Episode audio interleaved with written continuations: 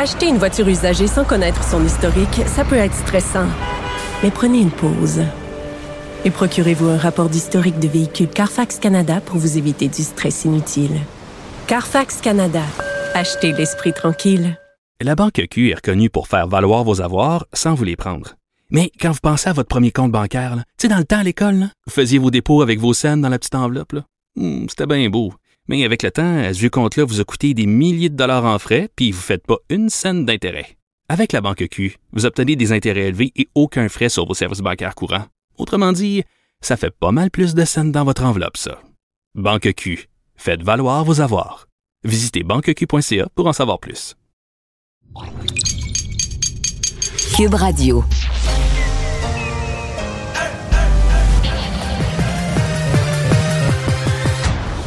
Mario Dumont. Organiser, préparer, informer. Les vrais enjeux, les vraies questions. Mario Dumont. Les affaires publiques n'ont plus de secret pour lui. Cube, Cube Radio.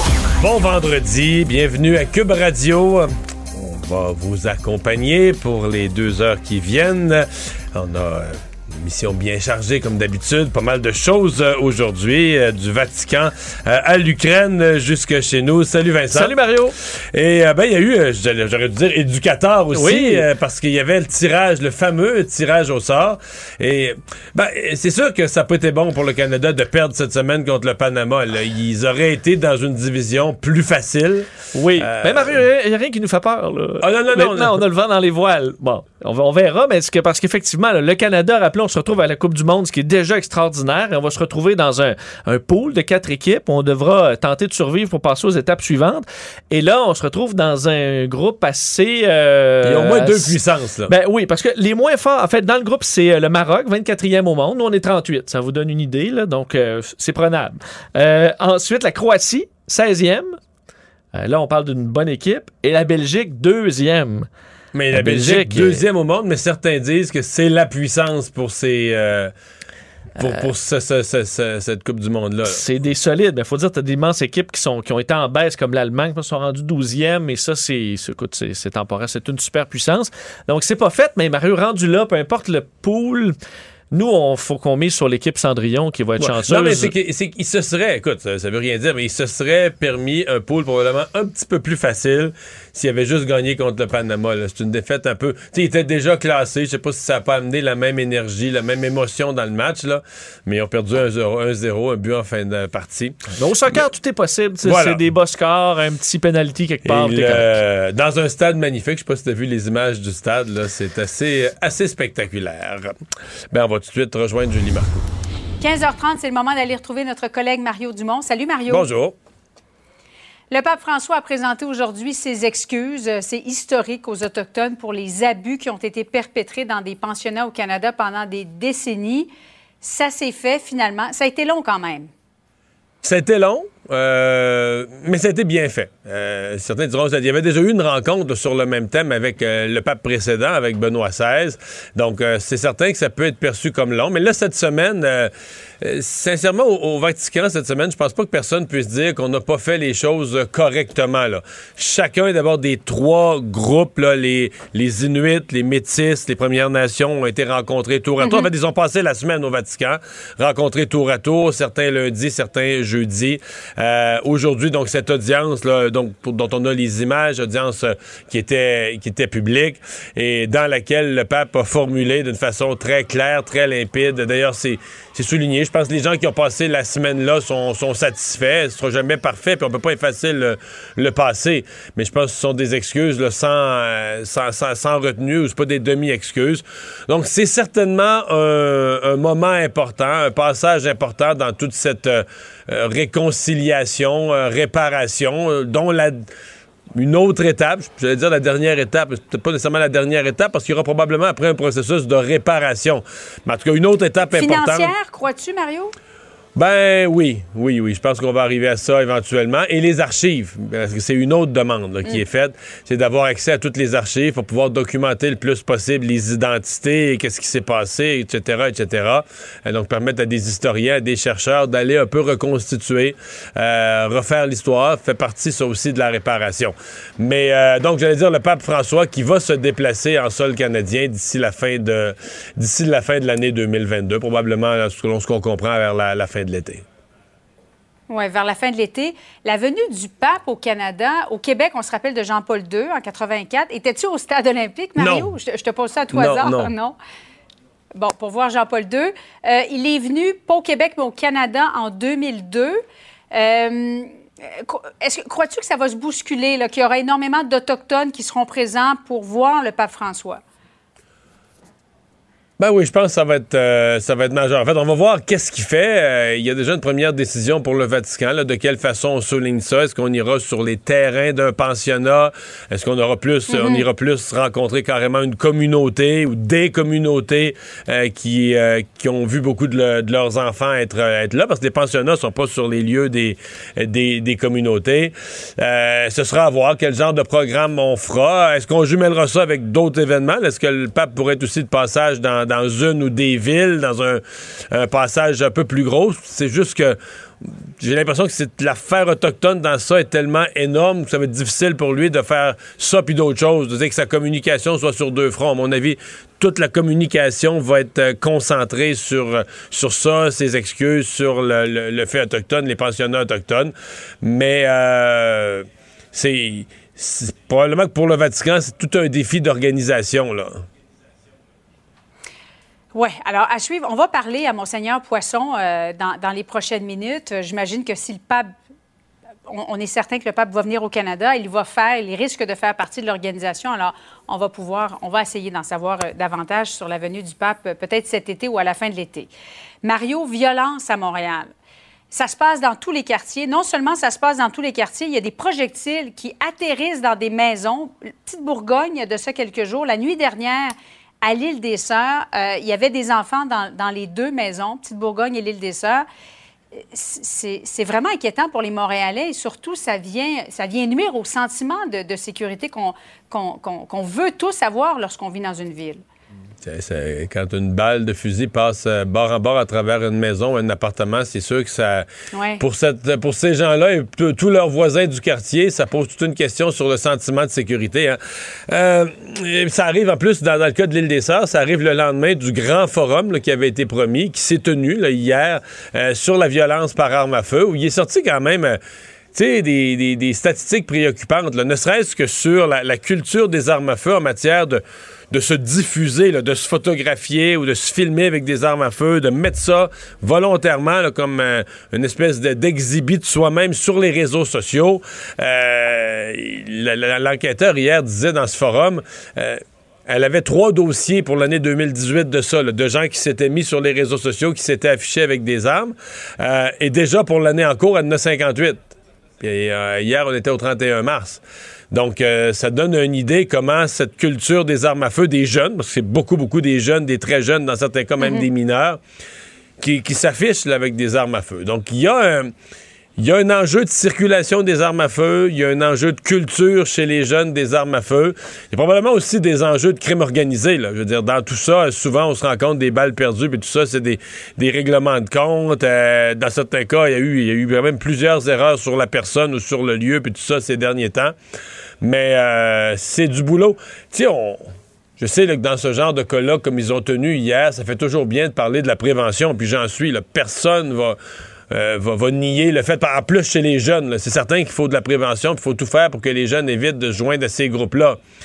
Mais Ouais. il faut pas parler de la prévention comme une façon euh, d'éviter le vrai sujet. Il faut que la prévention, ce soit vraiment... là, oui, on veut faire de la Oui, prévention. mais il y a... Mais Mario, il y a une raison pour laquelle ces jeunes-là décident de se tourner vers des armes à feu. Oui, en fait, il y en a probablement plusieurs. Euh, mais euh, bon, si c'est toutes les raisons sociales, toutes les raisons de- de- d'exclusion, de, pauvreté, je comprends qu'on veuille travailler là-dessus en prévention avec des groupes communautaires, puis l'école, puis tout ça.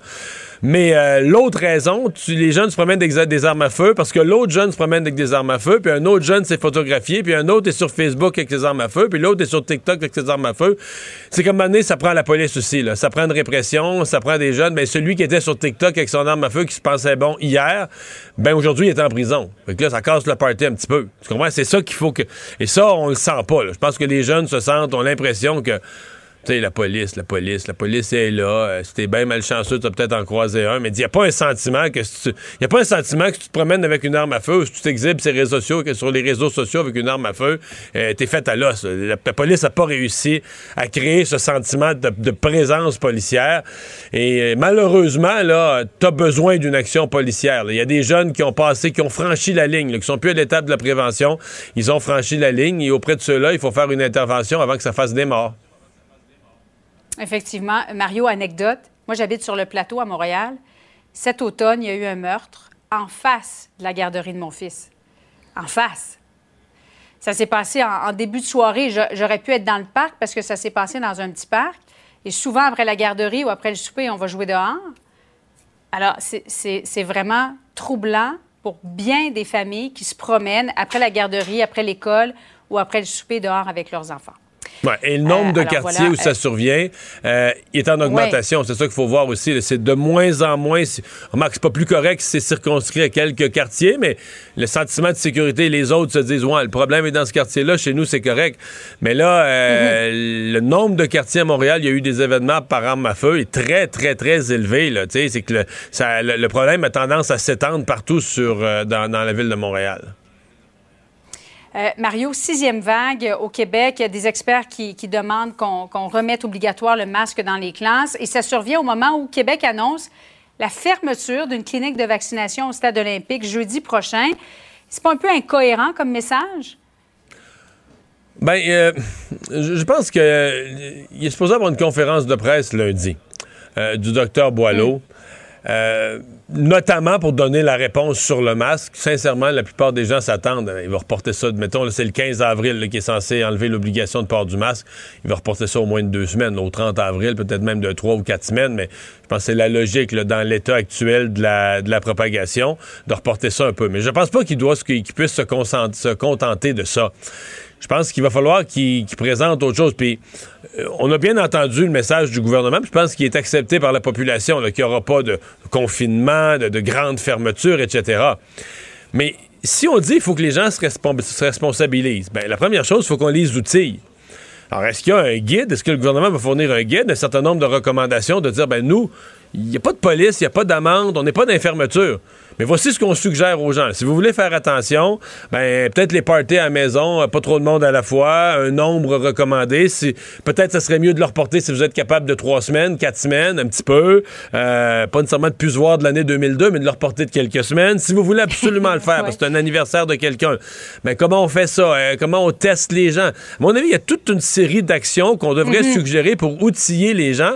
Parce que c'est une chose de dire aux gens, puis excuse-moi, là, mais le lavage des mains, là, c'est correct, là. Tu sais, je veux dire, on le sait. euh, je veux dire, ça a été dit 1 700 000 fois. Justin Trudeau l'a dit dans toutes ses conférences de presse depuis euh, de, de la première année de la pandémie. C'est correct, c'est plus ça, là.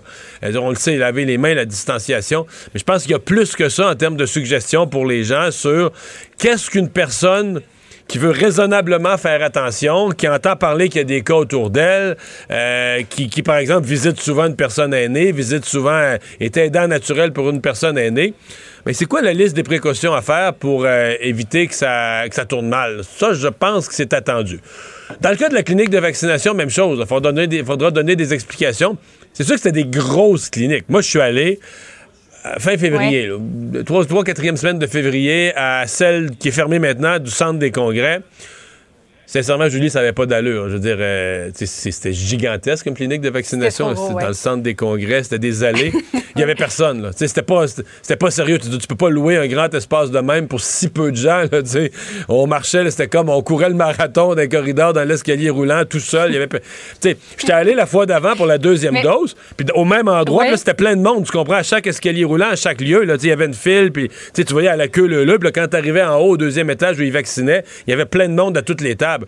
Ben, quand je suis retourné, là, tu te dis, ben là, tu peux pas louer une place semblable pour si peu de gens, si peu de gens. que- Donc peut-être qu'ils ont ça au stade, là, ils se disent, il y a plus, l'espace est trop vaste pour la clientèle, mais il faudra, on peut pas faire sentir aux gens qu'on est à ralentissement de la vaccination, alors qu'il faut que les gens de 80 ans et plus aillent chercher leur, leur, euh, quatrième dose. Bientôt, probablement, d'autres groupes, 70, 65 ans, leur quatrième dose. Ceux qui n'ont pas leur troisième dose, on les encourage à aller la chercher. Et il faut que le service soit disponible. là. Merci beaucoup, Mario. Bonne fin d'après-midi à toi. Alors Vincent, dans les autres euh, nouvelles, ben, faisons un peu le, portrait de la situation. là. Ça continue à, à monter euh, au Québec, les hospitalisations. Oui, maintenant 1275 personnes hospitalisées au Québec. C'est un bond de 37. Alors, ça continue de monter. Moins 4 aux soins intensifs. 17 euh, personnes décédées qui s'ajoutent au bilan. Dans les cas, là, depuis quelques jours, on est autour de 3000, 3200 euh, tous les jours. Et ben, ça, il y a quand même plusieurs choses aujourd'hui d'annoncer. Tu le vous le disiez tantôt, vaccination au stade olympique qui va s'interrompre le 7 avril. Pour ceux dans le coin, moi, j'y étais il y a quelques jours à peine. Euh, il commençait à avoir du monde, par contre. Moi, j'étais allé un mois Mais plus tôt. C'était vide, vide, Ah ouais. vide. J'étais la seule personne. Euh, là, euh, la semaine passée, ça recommence. là, Mais c'est sûr que c'est étonnant, là, comme, comme moment, disons, alors qu'on on dit il y a une sixième vague, depuis 3-4 jours, là, on sent la montée des cas. On ferme une clinique de vaccination, c'est pour le moins un message incohérent. Au niveau message, ça fait incohérent. Ouais, parce qu'on dit allez vous faire vacciner dans votre CLSC, mais ça m'apparaît hmm, là euh, une fois que tout est réglé, aller de temps en temps se faire vacciner au CLSC. Là, bon, c'est une, c'est une grosse machine de vaccination. Quand même un million de vaccins qui ont été administrés à cet endroit-là euh, depuis l'ouverture au début de l'année 2021. Euh, il y a tout le dossier du Paxlovid aussi là aujourd'hui qui est quand même intéressant. Le fait que les pharmaciens maintenant peuvent eux-mêmes prescrire ce, cet antiviral qui doit être administré aux personnes qui sont vulnérables à la COVID et qui euh, sont pas encore hospitalisées. là. Donc des gens qui doivent prendre ça dans les premiers jours, fait les cinq premiers jours Dès que t'as de symptômes. Mais en fait, une personne vulnérable qui a un test positif Devrait aller chercher devrait ça. aller chercher en pharmacie tout de suite. Là. Et euh, pour l'instant, Mario, c'est quand même des. C'est un outil qui n'a pas été utilisé du tout au Québec ou presque. là, parce qu'il y a deux semaines, on avait une centaine de doses d'administrés. Là, on est à 394 selon les derniers chiffres du Soleil sur, euh, plus de, dépendamment à qui on parle, entre 15 et 30 000 traitements. là, euh, qui sont disponibles. Donc 99 de, de ce qu'on a disponible, on ne l'a pas utilisé. Euh, entre autres, des médecins qui disent Ouais, mais nous, une fois qu'on est à l'hôpital, il est trop tard. Euh, avant ça, ça doit être la, la- ça devait être euh, une prescription d'un médecin ou d'une infirmière Il y a pas moyen de voir un médecin. spécialisée, pas moyen de voir un médecin. Euh, donc là, est-ce qu'on est passé à côté de donner un traitement efficace à des éviter, milliers de personnes? éviter des hospitalisations? À dire, il y a eu énormément de morts dans les derniers mois. Donc, il y a quand même des questions à se poser là-dessus. Au moins, là, ce sera disponible. Maintenant, ça va être d'informer les gens, là, que les gens sachent qu'ils font partie de ce groupe-là ou non. S'ils font partie du groupe où c'est possible, ben, euh, d'y aller dès que vous avez un test rapide. En fait, d'appeler, d'appeler à votre pharmacie pour voir s'ils en ont. Et euh, moi, j'ai une amie qui est allée vérifier ce matin, là, qui est dans ce groupe-là, qui a la COVID. Qui n'a pas eu une super bonne expérience à la ben, le pharmacie. pharmacien, il a dit, ben, nous, on n'a pas, faut en commander, puis c'est 900 dollars. Euh, mais je parlais au président des pharmaciens C'est vrai, que c'est- c'est propriétaires. vrai que ça coûte 900 mais je pensais que c'était que c'était fourni. Il que payé. ben, le médecin, le, le président des médecins euh, propriétaires aujourd'hui disait non, non, c'est 900 dollars le coût pour le gouvernement, mais c'est complètement défrayé par le gouvernement.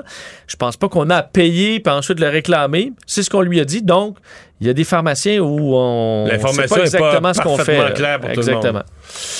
Euh, et euh, ben, Mariupol a été impossible à évacuer euh, Ouais, aujourd'hui. là, c'est compliqué. On s'attendait, euh, on surveillait cette opération alors que les Russes avaient promis un cessez-le-feu pour évacuer Mariupol. Et hier, on envoyait plus de 40 autobus pour essayer d'aller rechercher des gens. Et ce qui devait être la tête de, de ce convoi, c'était des véhicules de la Croix-Rouge et des experts de la Croix-Rouge pour gérer cette évacuation-là. Ben, L'équipe de la Croix-Rouge n'a pas été capable d'atteindre Mariupol sécuritairement. Alors, ils ont, ils ont dû rebrousser chemin et retourner à 250 km au nord-est de Mariupol.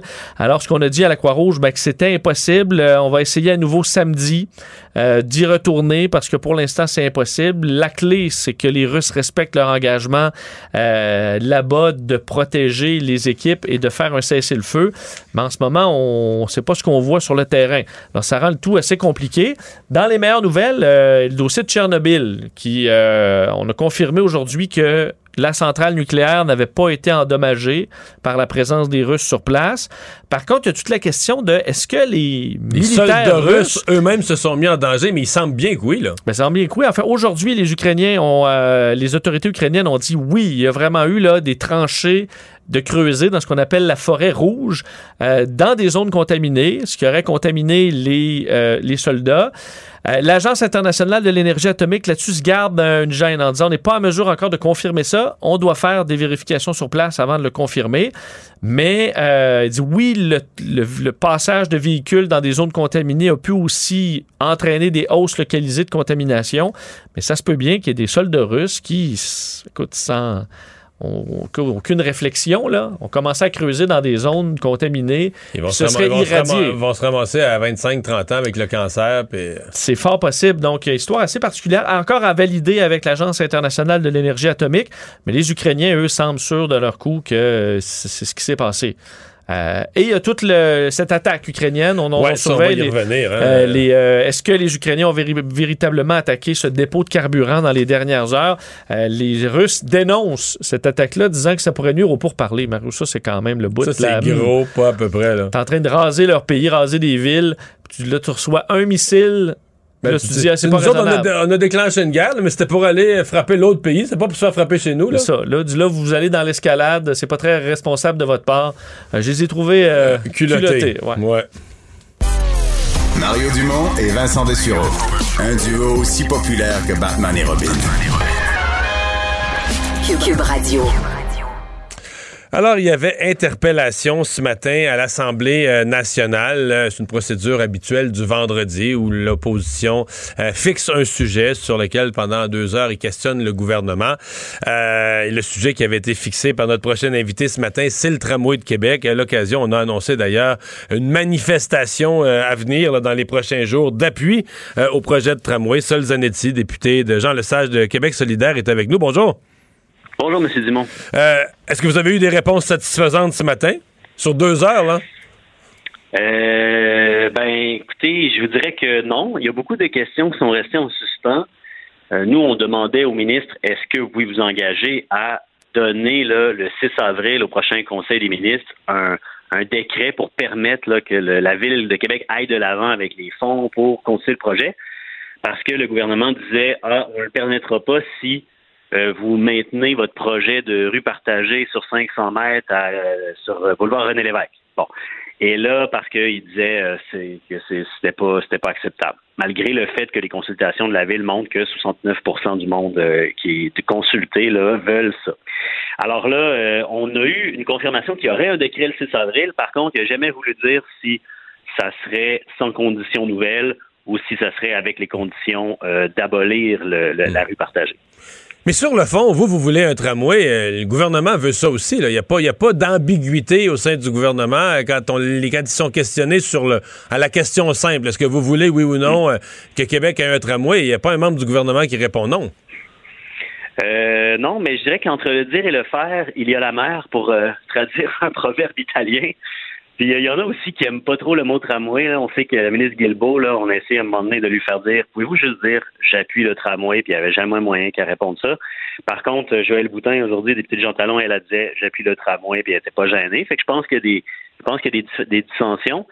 Euh, le problème, c'est que euh, ça fait plusieurs tentatives là, que le gouvernement euh, fait pour ralentir le projet en prenant toujours des espèces de de- d'excuses à bracadabrantes, pas toujours justifiées. Puis là, on trouvait que cette, euh, ce chantage-là de dire on donnera pas le décret si vous maintenez le projet de rue partagée suite aux consultations, euh, on trouvait que c'était trop. Ça ressemble à une tentative de sabotage, mais c'est ce qu'on va voir là, mercredi. Est-ce que parce que euh, ce qu'il faut savoir, c'est que là, chambouler ça, là, donner le décret faire ce chantage-là, si ça retarde les travaux, chaque année de retard que le tramway va prendre, ça va coûter 100 millions de plus. Et puis là, il va y avoir une autre querelle à savoir qui éponge les, les, euh, les déficits. Puis ça ressemble à une stratégie dilatoire. Fait que c'est ça qui, qui nous agace énormément. Le, la manifestation d'appui qui a été annoncée, comment je dirais ça? Ben, je, je crois ça, avant de parler de la manifestation, e- est-ce que vous sentez qu'il y a un problème d'appui? Est-ce que vous sentez que dans la population de Québec, il y a un problème d'appui? Parce que c'est ce que les sondages semblent démontrer.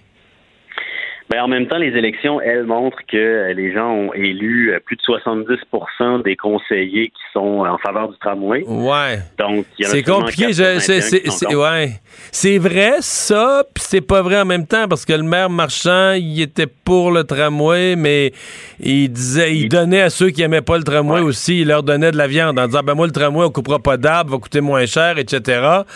Euh, il y a un peu ça, là, non? Il avait mis 10 conditions. Sur les 10 conditions, euh, il en a réalisé 9.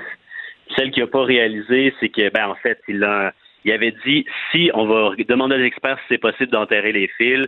Puis là, finalement, il a vérifié, puis ils ont dit ouais, non, si on enterre les fils, la technologie euh, alternative marchera pas à Québec. Fait qu'il a décidé de pas enterrer les fils, mais sur les autres, il a maintenu les engagements faire des consultations publiques où on écoute vraiment les gens plutôt que de faire de l'information uniquement. Euh, les- le, le fait de sauver des arbres, justement, en faisant ce projet de, de, de voie partagée. Là, c'est que le gouvernement, en s'opposant au projet de voie partagée, là, essentiellement, c'est est en train de dire euh, on s'en fout couper plus d'arbres, tu sais, et puis euh, on s'en fout les consultations. Et ce qui est paradoxal, c'est qu'ils disent, au nom de l'acceptabilité sociale, finalement, on ne veut pas aller de l'avant avec ce que les consultations du maire ont, ont dit qu'il qu'il fallait faire. Fait que c'est un gros paradoxe. OK. Euh, la manifestation, parce que quand on, or- on organise une manifestation d'appui, ça peut être aussi une façon de dire euh, on sait que l'appui est l'appui est devenu minoritaire, puis ben, on se dit si cette minorité devient bruyante, elle va avoir l'air d'une majorité. Là, c'est il y a pas un peu de Ben- ça dans votre dans votre manifestation d'appui? Ah. En fait, c'est pas, euh, mettons, une manifestation devant le Parlement, c'est comme une, une soirée de mobilisation où on, a- on, on- on rassemble tous les, les organismes et élus de tous les paliers à Québec qui sont en faveur du tramway. Jusqu'ici, on a eu, euh, en- ben, on a comme entre 20 et 30 confirmations, là. Et, et donc, euh, on a des conseils de quartier, on a des élus de tous les paliers, on a des représentants de, de tous les, les, les partis municipaux, sauf Québec 21 qui est contre. Euh, on, a, on va avoir quelqu'un du Parti québécois, quelqu'un du Parti libéral. On va avoir des conseils des quartiers, des groupes citoyens, etc. Puis ça va être ouvert aussi au public pour les gens qui veulent venir donner leur avis. Alors, c'est une façon de, dire, euh, regardez, euh, il y a beaucoup de monde qui sont derrière ça. Puis le milieu économique aussi à Québec est, très, très en faveur. Ils ont fait une sortie ce matin dans les, dans les médias justement pour dire euh, accé- accélérer, là, parce que nous, on en a besoin pour la reprise économique. On en a besoin pour attirer les travailleurs à Québec pour euh, élargir notre bassin de, recrutement de travailleurs pour, pour, pour tout ça. Donc, c'est vraiment, il, y a- il faut qu'on. C'est une occasion de rappeler les arguments aussi. Puis de dire, regardez, on en c'est pas une lubie, là, le tramway, c'est une nécessité, puis voici pourquoi ça presse. Vous avez pas peur que c'est pas- une lubie. Moi, euh, depuis le début, je pense que Québec a besoin d'un transport comme ça, mais des fois, il y a des journées que j'ai des doutes quand j'écoute les commentaires. Je me dis, y a-t-il un danger que ce soit vide? Y a-t-il un danger que plein de temps, plein de fois, euh, sur les, les tracés, un peu plus euh, peut-être en dehors du centre, là, euh, on transporte des wagons vides? Vous craignez pas Euh, ça? Ben, ben, non, je crains pas ça. D'ailleurs, euh, si ça dépend, c'est qu'aux heures de pointe, ça, ça va être plein. Puis, euh, ben, en fait, c'est qu'en ce moment, les, les heures de pointe, là, la 800, la 801, les métrobus sont euh, souvent saturés. Euh, moi, je le constate moi-même en prenant la 801 fréquemment. Puis, euh, c'est, ça se peut plus, ils peuvent plus ajouter des bus sur ces lignes-là parce que la capacité est maximale. Alors là, le tramway, si on arrête de niaiser, il va être prêt en 2028, ce qui est quand même pas demain la veille. Et donc, euh, si on retarde encore, l'achalandage à ce moment-là va être encore plus important. Puis le fait d'amener un, tram- un tramway, ça incite plus de monde à utiliser le transport en commun parce que c'est plus rapide, plus confortable. Donc, c'est, euh, moi, je suis pas inquiet de ça du tout. Puis par ailleurs aussi, euh, souvent, je veux dire, euh, les autoroutes euh, la nuit sont presque vides, puis on les enlève pas pour autant. Il y a des fois des voitures qui sont vides, puis on dit coudon, on pourrait les remplir. Donc moi, je pense qu'on doit regarder les heures de pointe. Est-ce qu'on a la capacité en ce moment pour déplacer tout le monde? Puis en ce moment, la question, c'est qu'à Québec, c'est saturé et ça va s'empirer dans la prochaine décennie. Est-ce que ça va être un enjeu électoral? euh? J'allais dire non. le tramway, mais je pourrais Ouais. dire le transport, le tramway et le, le Ouais. tunnel Lévis-Québec. Ah, le tunnel Lévis-Québec, oui, parce que là, je pense que le gouvernement, il est vraiment en train de, en fait, euh, de, de, s'acharner à, avec ce projet-là, qui ressemble de plus en plus à un bluff électoral, mais quand même, puis les oppositions sont, fortement opposées. Euh, par contre, le tramway, moi, j'espère que ce ne sera pas un enjeu électoral. J'espère que la CAQ va simplement dire, OK, on donne les décrets, on arrête d'ajouter des conditions tout le temps, puis on se fait vraiment des vrais alliés du tramway. Puis si c'est le cas, on va pouvoir passer à un autre sujet, ce que je pense qu'il serait souhaitable pour euh, tout le monde dans la capitale nationale. Sol Zanetti, merci d'avoir été là. Hey, merci, M. Dumont. Au revoir. Voilà. Combiner crédibilité et curiosité. Mario Dumont. Cube Radio. Le conflit Russie-Ukraine avec Guillaume Lavoie. Bonjour Guillaume. Bonjour Mario. Alors, est-ce que la Russie est en train d'imposer une véritable conscription euh, pour augmenter ses, ses effectifs militaires? Oui, mais c'est clair qu'avec le tout le focus de la bataille en Ukraine, on a l'impression que c'est comme si là, Vladimir Poutine avait dit que tout, euh, enfin, pour reprendre une citation de Staline, que chaque camarade tue son Ukrainien. Là, je paraphrase. C'est pas tout à fait ça. Là. Il y a la, euh, ici, on a plus ça au Canada depuis très très longtemps. Euh, aux États-Unis, il y a déjà eu ça. Ce qu'on appelle la conscription, c'est un peu le service militaire. Ça existe encore en Russie, malgré qu'il y a un paquet d'exceptions. Tous les hommes de 18 à 27 ans doivent faire au moins un an de service. Il y a un million d'exceptions pour s'en sortir légalement. Alors, pour les 100, c'est- appelons ça la récolte du printemps. Il y en a 135 000 qui rentrent, mais ça, ça veut dire qu'il y en a à peu près l'équivalent qui terminent aussi leur service militaire. Alors, ça change pas tellement la puissance relative de l'armée russe. Et en plus, même si c'était, disons, en plus des soldats existants, euh, c'est des recrues, c'est des ados là, euh, complètement verts, là, qui sont pas entraînés ni rien. Alors, je pense pas que ça va avoir un impact direct sur le conflit ukrainien actuel, mais mis dans une perspective du conflit en Ukraine, ça donne l'impression que, attention, la Russie au complet se mobilise. C'est pas tout à fait ça. Ceci étant, du côté ukrainien, il y a cette mobilisation. D'abord, eux, ils ont obligé. Il y avait cette image, par exemple, d'une famille qui quittait l'Ukraine et à la frontière ukrainienne, on laissait passer les enfants, maman, et l'homme en pleine vigueur, on lui disait, toi, tu pars pas, toi, tu prends euh, une arme et tu t'en vas sur le front. Alors, il y a cette volonté de obliger tous les hommes à entrer dans l'armée ukrainienne. Et la motivation est quand même plus forte parce que eux font pas leur service militaire parce qu'ils sont obligés. Ils s'en vont défendre, euh, oui, leur pays, un idéal, mais littéralement leur ville, leur maison, leur famille, leurs proches. Alors, ça met un, un niveau de motivation franchement beaucoup plus supérieur. Et en plus de ça, l'Ukra- l'Ukraine attire des, appelons ça des combattants étrangers, ou la Légion étrangère au profit de l'Ukraine. Ils sont plus de 15 000 euh, de gens. Et ça, c'est- avéré, là, un chef aussi élevé que ça, de, de gens avec de l'expérience, des militaires ou des militaires retraités, puis qui reprennent du service pour aller donner euh, un coup de main à l'Ukraine. C'est vraiment, on, a- on est vraiment sûr d'un chef aussi élevé. C'est des chiffres qui n'ont pas été euh, qui, ont été avancés par l'Ukraine. L'OTAN fait écho à des chiffres comme ça. Prenons l'exemple, par exemple, chez nous de Wally, là, ce Ouais. d'élite avec une expérience au sein de l'armée canadienne. Et il y a même le Bélarus euh, ou la Biélorussie qui, qui avait une opposition face à l'idée que la Russie puisse gouverner ce pays-là comme si c'était une dépendance ou une colonie. Ben, L'opposition en Biélorussie, ben, ils se sont formés un bataillon, ils sont 200 et quelques, et ils vont batailler, ils vont faire la guerre aux côtés de leurs frères ukrainiens parce que ça reste dans cette espèce de combat général, presque universel pour la liberté. Et quand on remet, et c'est là où l'Ukraine a réussi, je pense, à positionner son, sa bataille dans une cause presque universelle. En 1976, lors de l'indépendance américaine, Thomas Paine, qui était un grand euh, promoteur de l'indépendance américaine, disait la cause de l'Amérique, c'est la cause de l'humanité, comme quoi la liberté, c'est au plus profond de l'idée de l'homme qui existe. John F. Kennedy, en 60, reprend un peu cette inspiration-là et dit la cause de l'humanité, c'est la cause de l'Amérique. L'Amérique sera aux côtés de toutes les nations et les hommes qui veulent être libres. Donc, quand je dis les hommes, là, je parle comme Yvon Deschamps, là, je parle de l'humanité, euh, je parle de l'humain avec un grand U. Mais en 2022, la cause de l'Ukraine devient la cause de l'humanité et de l'Occident. Hmm. Et là-dessus, Vladimir Poutine n'est pas capable, lui, de faire une coalition comme ça. Et c'est peut-être qu'il va le perdre à la fin.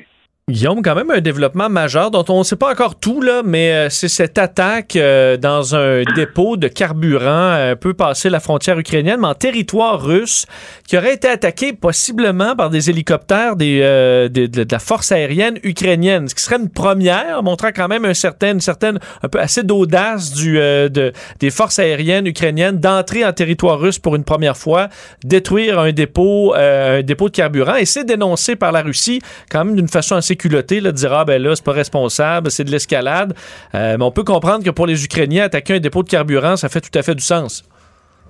Oui, et ben c'est pas rien quand même. C'est c'est même pas l'autre côté de la frontière. C'est quand même 40 kilomètres des russes attaqués par des hélicoptères ukrainiens. Et il y a un côté un peu délicieux là-dedans parce que les Russes, eux, disent depuis des jours qu'ils contrôlent parfaitement le ciel ukrainien. Alors, s'ils contrôlent le ciel ukrainien, comment ça peut être des hélicoptères ukrainiens? Alors, il y a deux scénarios possibles. Soit ce sont des frappes ukrainiennes qui seraient, dans les lois de la guerre, complètement correctes. Un dépôt de carburant, c'est un objectif militaire qui fait plein de sens.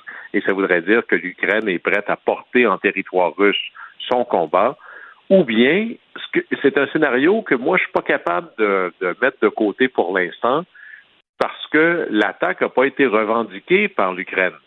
Alors, est-ce que c'est une opération, pardon, une opération russe qui ont fait eux-mêmes exploser leurs réserves de carburant pour, d'un côté, mobiliser le public russe, c'est toujours bon pour la propagande, ou de, et de l'autre, mettre l'inquiétude, la division au sein de l'Occident? Parce que l'Occident, même s'il est très uni, il y a deux camps, comme dans un caucus de partis politiques, c'est pareil. Il y a les faucons et les colombes. Alors, dans les faucons, ceux qui voudraient demain matin être en guerre ouverte avec Vladimir Poutine, euh, le Parti républicain aux États-Unis, la diaspora ukrainienne, euh, certaines ailes dans différents pays, eux, c'est donner plus d'armes, il faut, voyez-vous que ça fonctionne, donnez-leur des avions, ils vont porter le conflit jusqu'aux portes du Kremlin, à la limite. Et de l'autre côté, les colombes, ceux qui sont les plus proches, qui ont le plus à perdre, la France, l'Allemagne particulièrement, qui évitons les débordements. On a un conflit en Ukraine, on n'a pas vraiment besoin d'un conflit qui irait jusqu'en Russie s'il vous plaît, des fins de combat au plus vite. Mais c'est que pour les Ukrainiens, euh, Guillaume, on comprend que le combat, c'est pour tenter d'empêcher les chars d'assaut de détruire leurs maisons, leurs villes, euh, d'empêcher les avions de chasse de bombarder les civils. Euh, pour eux, le combat, il est partout. S'ils peuvent leur nuire en allant attaquer en Russie et qu'ils ont la possibilité de le faire, je vois pas pourquoi ils le feraient pas. Eux, l'escalade est déjà jusqu'au maximum. Et pour le moral de leurs troupes en Ukraine, ils doivent avoir, veut, pas, une certaine fierté de dire là, on est allé leur taper quelque chose. Oui, puis à la limite, il n'y a personne, à part les Russes, qui dirait que franchement, là, ça n'a pas d'allure de porter le conflit. Imaginez, les Russes bombardent des hôpitaux, euh, puis ça, ce serait comme correct. Et là, les Ukrainiens auraient l'odieux de traverser la frontière russe. Non, il y a juste en Russie qu'on pourrait s'en offusquer vraiment, ce qui me laisse à penser que le scénario où les Russes organiseraient quelque chose comme ça pour mobiliser leur propre population n'est pas à discarter. Mais oui, tout ça, à la limite, euh, peut faire du sens. Puis peut-être que les Ukrainiens s'en vendent pas, si c'est le scénario que c'est eux qui aient fait ça, pour euh, préserver l'équilibre euh, des fois délicat qui existe au sein de l'Occident. Parce que, imaginez si l'OTAN décide de porter officiellement support à des opérations qui visent à entrer en Russie, qu'est-ce qui empêcherait la Russie de dire, ben, par ricochet, vous êtes en train de cautionner l'invasion euh, du territoire russe. Et là, ça devient encore plus complexe. Là.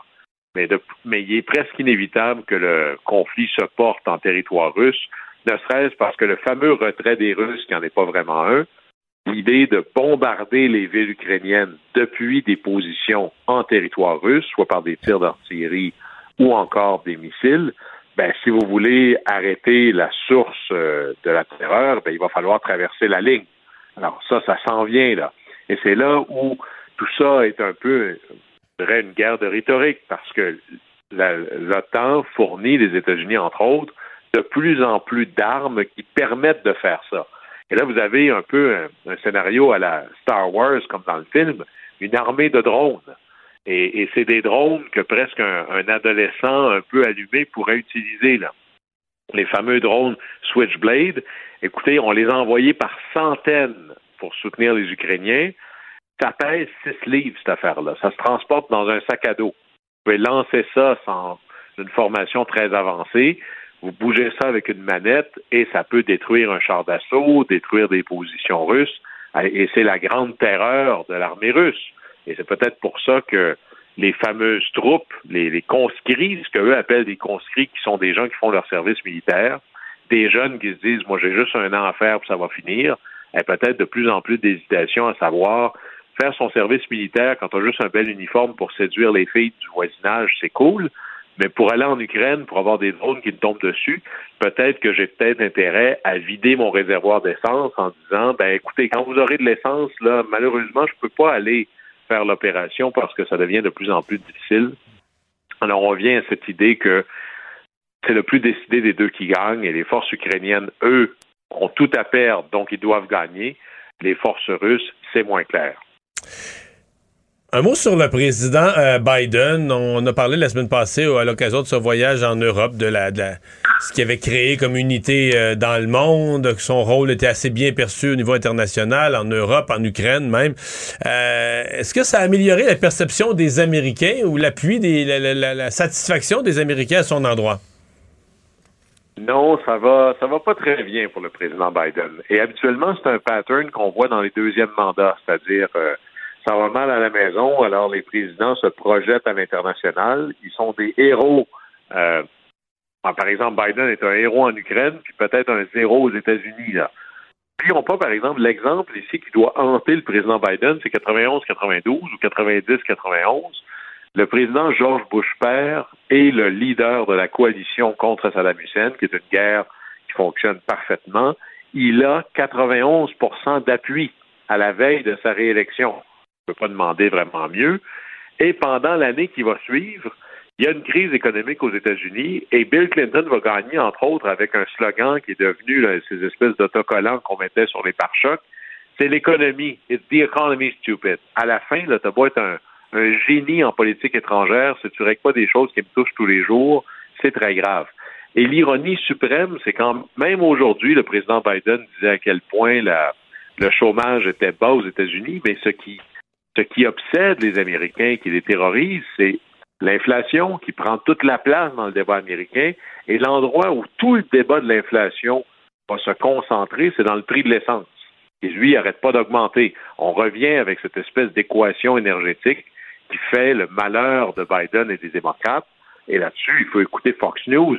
C'est, on dirait en bon français, non-stop. Là, ça tourne en boucle cette idée que c'est les mauvaises politiques des démocrates, c'est la faute à Biden que le prix de l'essence est très élevé. Et Biden, lui, réagit presque en panique.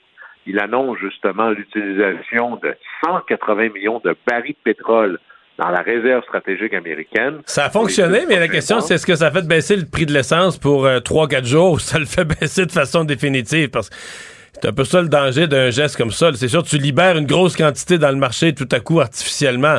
Bon, ça fait ce que ça a à faire. Là. Ça fait baisser, sur le coup, ça fait baisser le prix.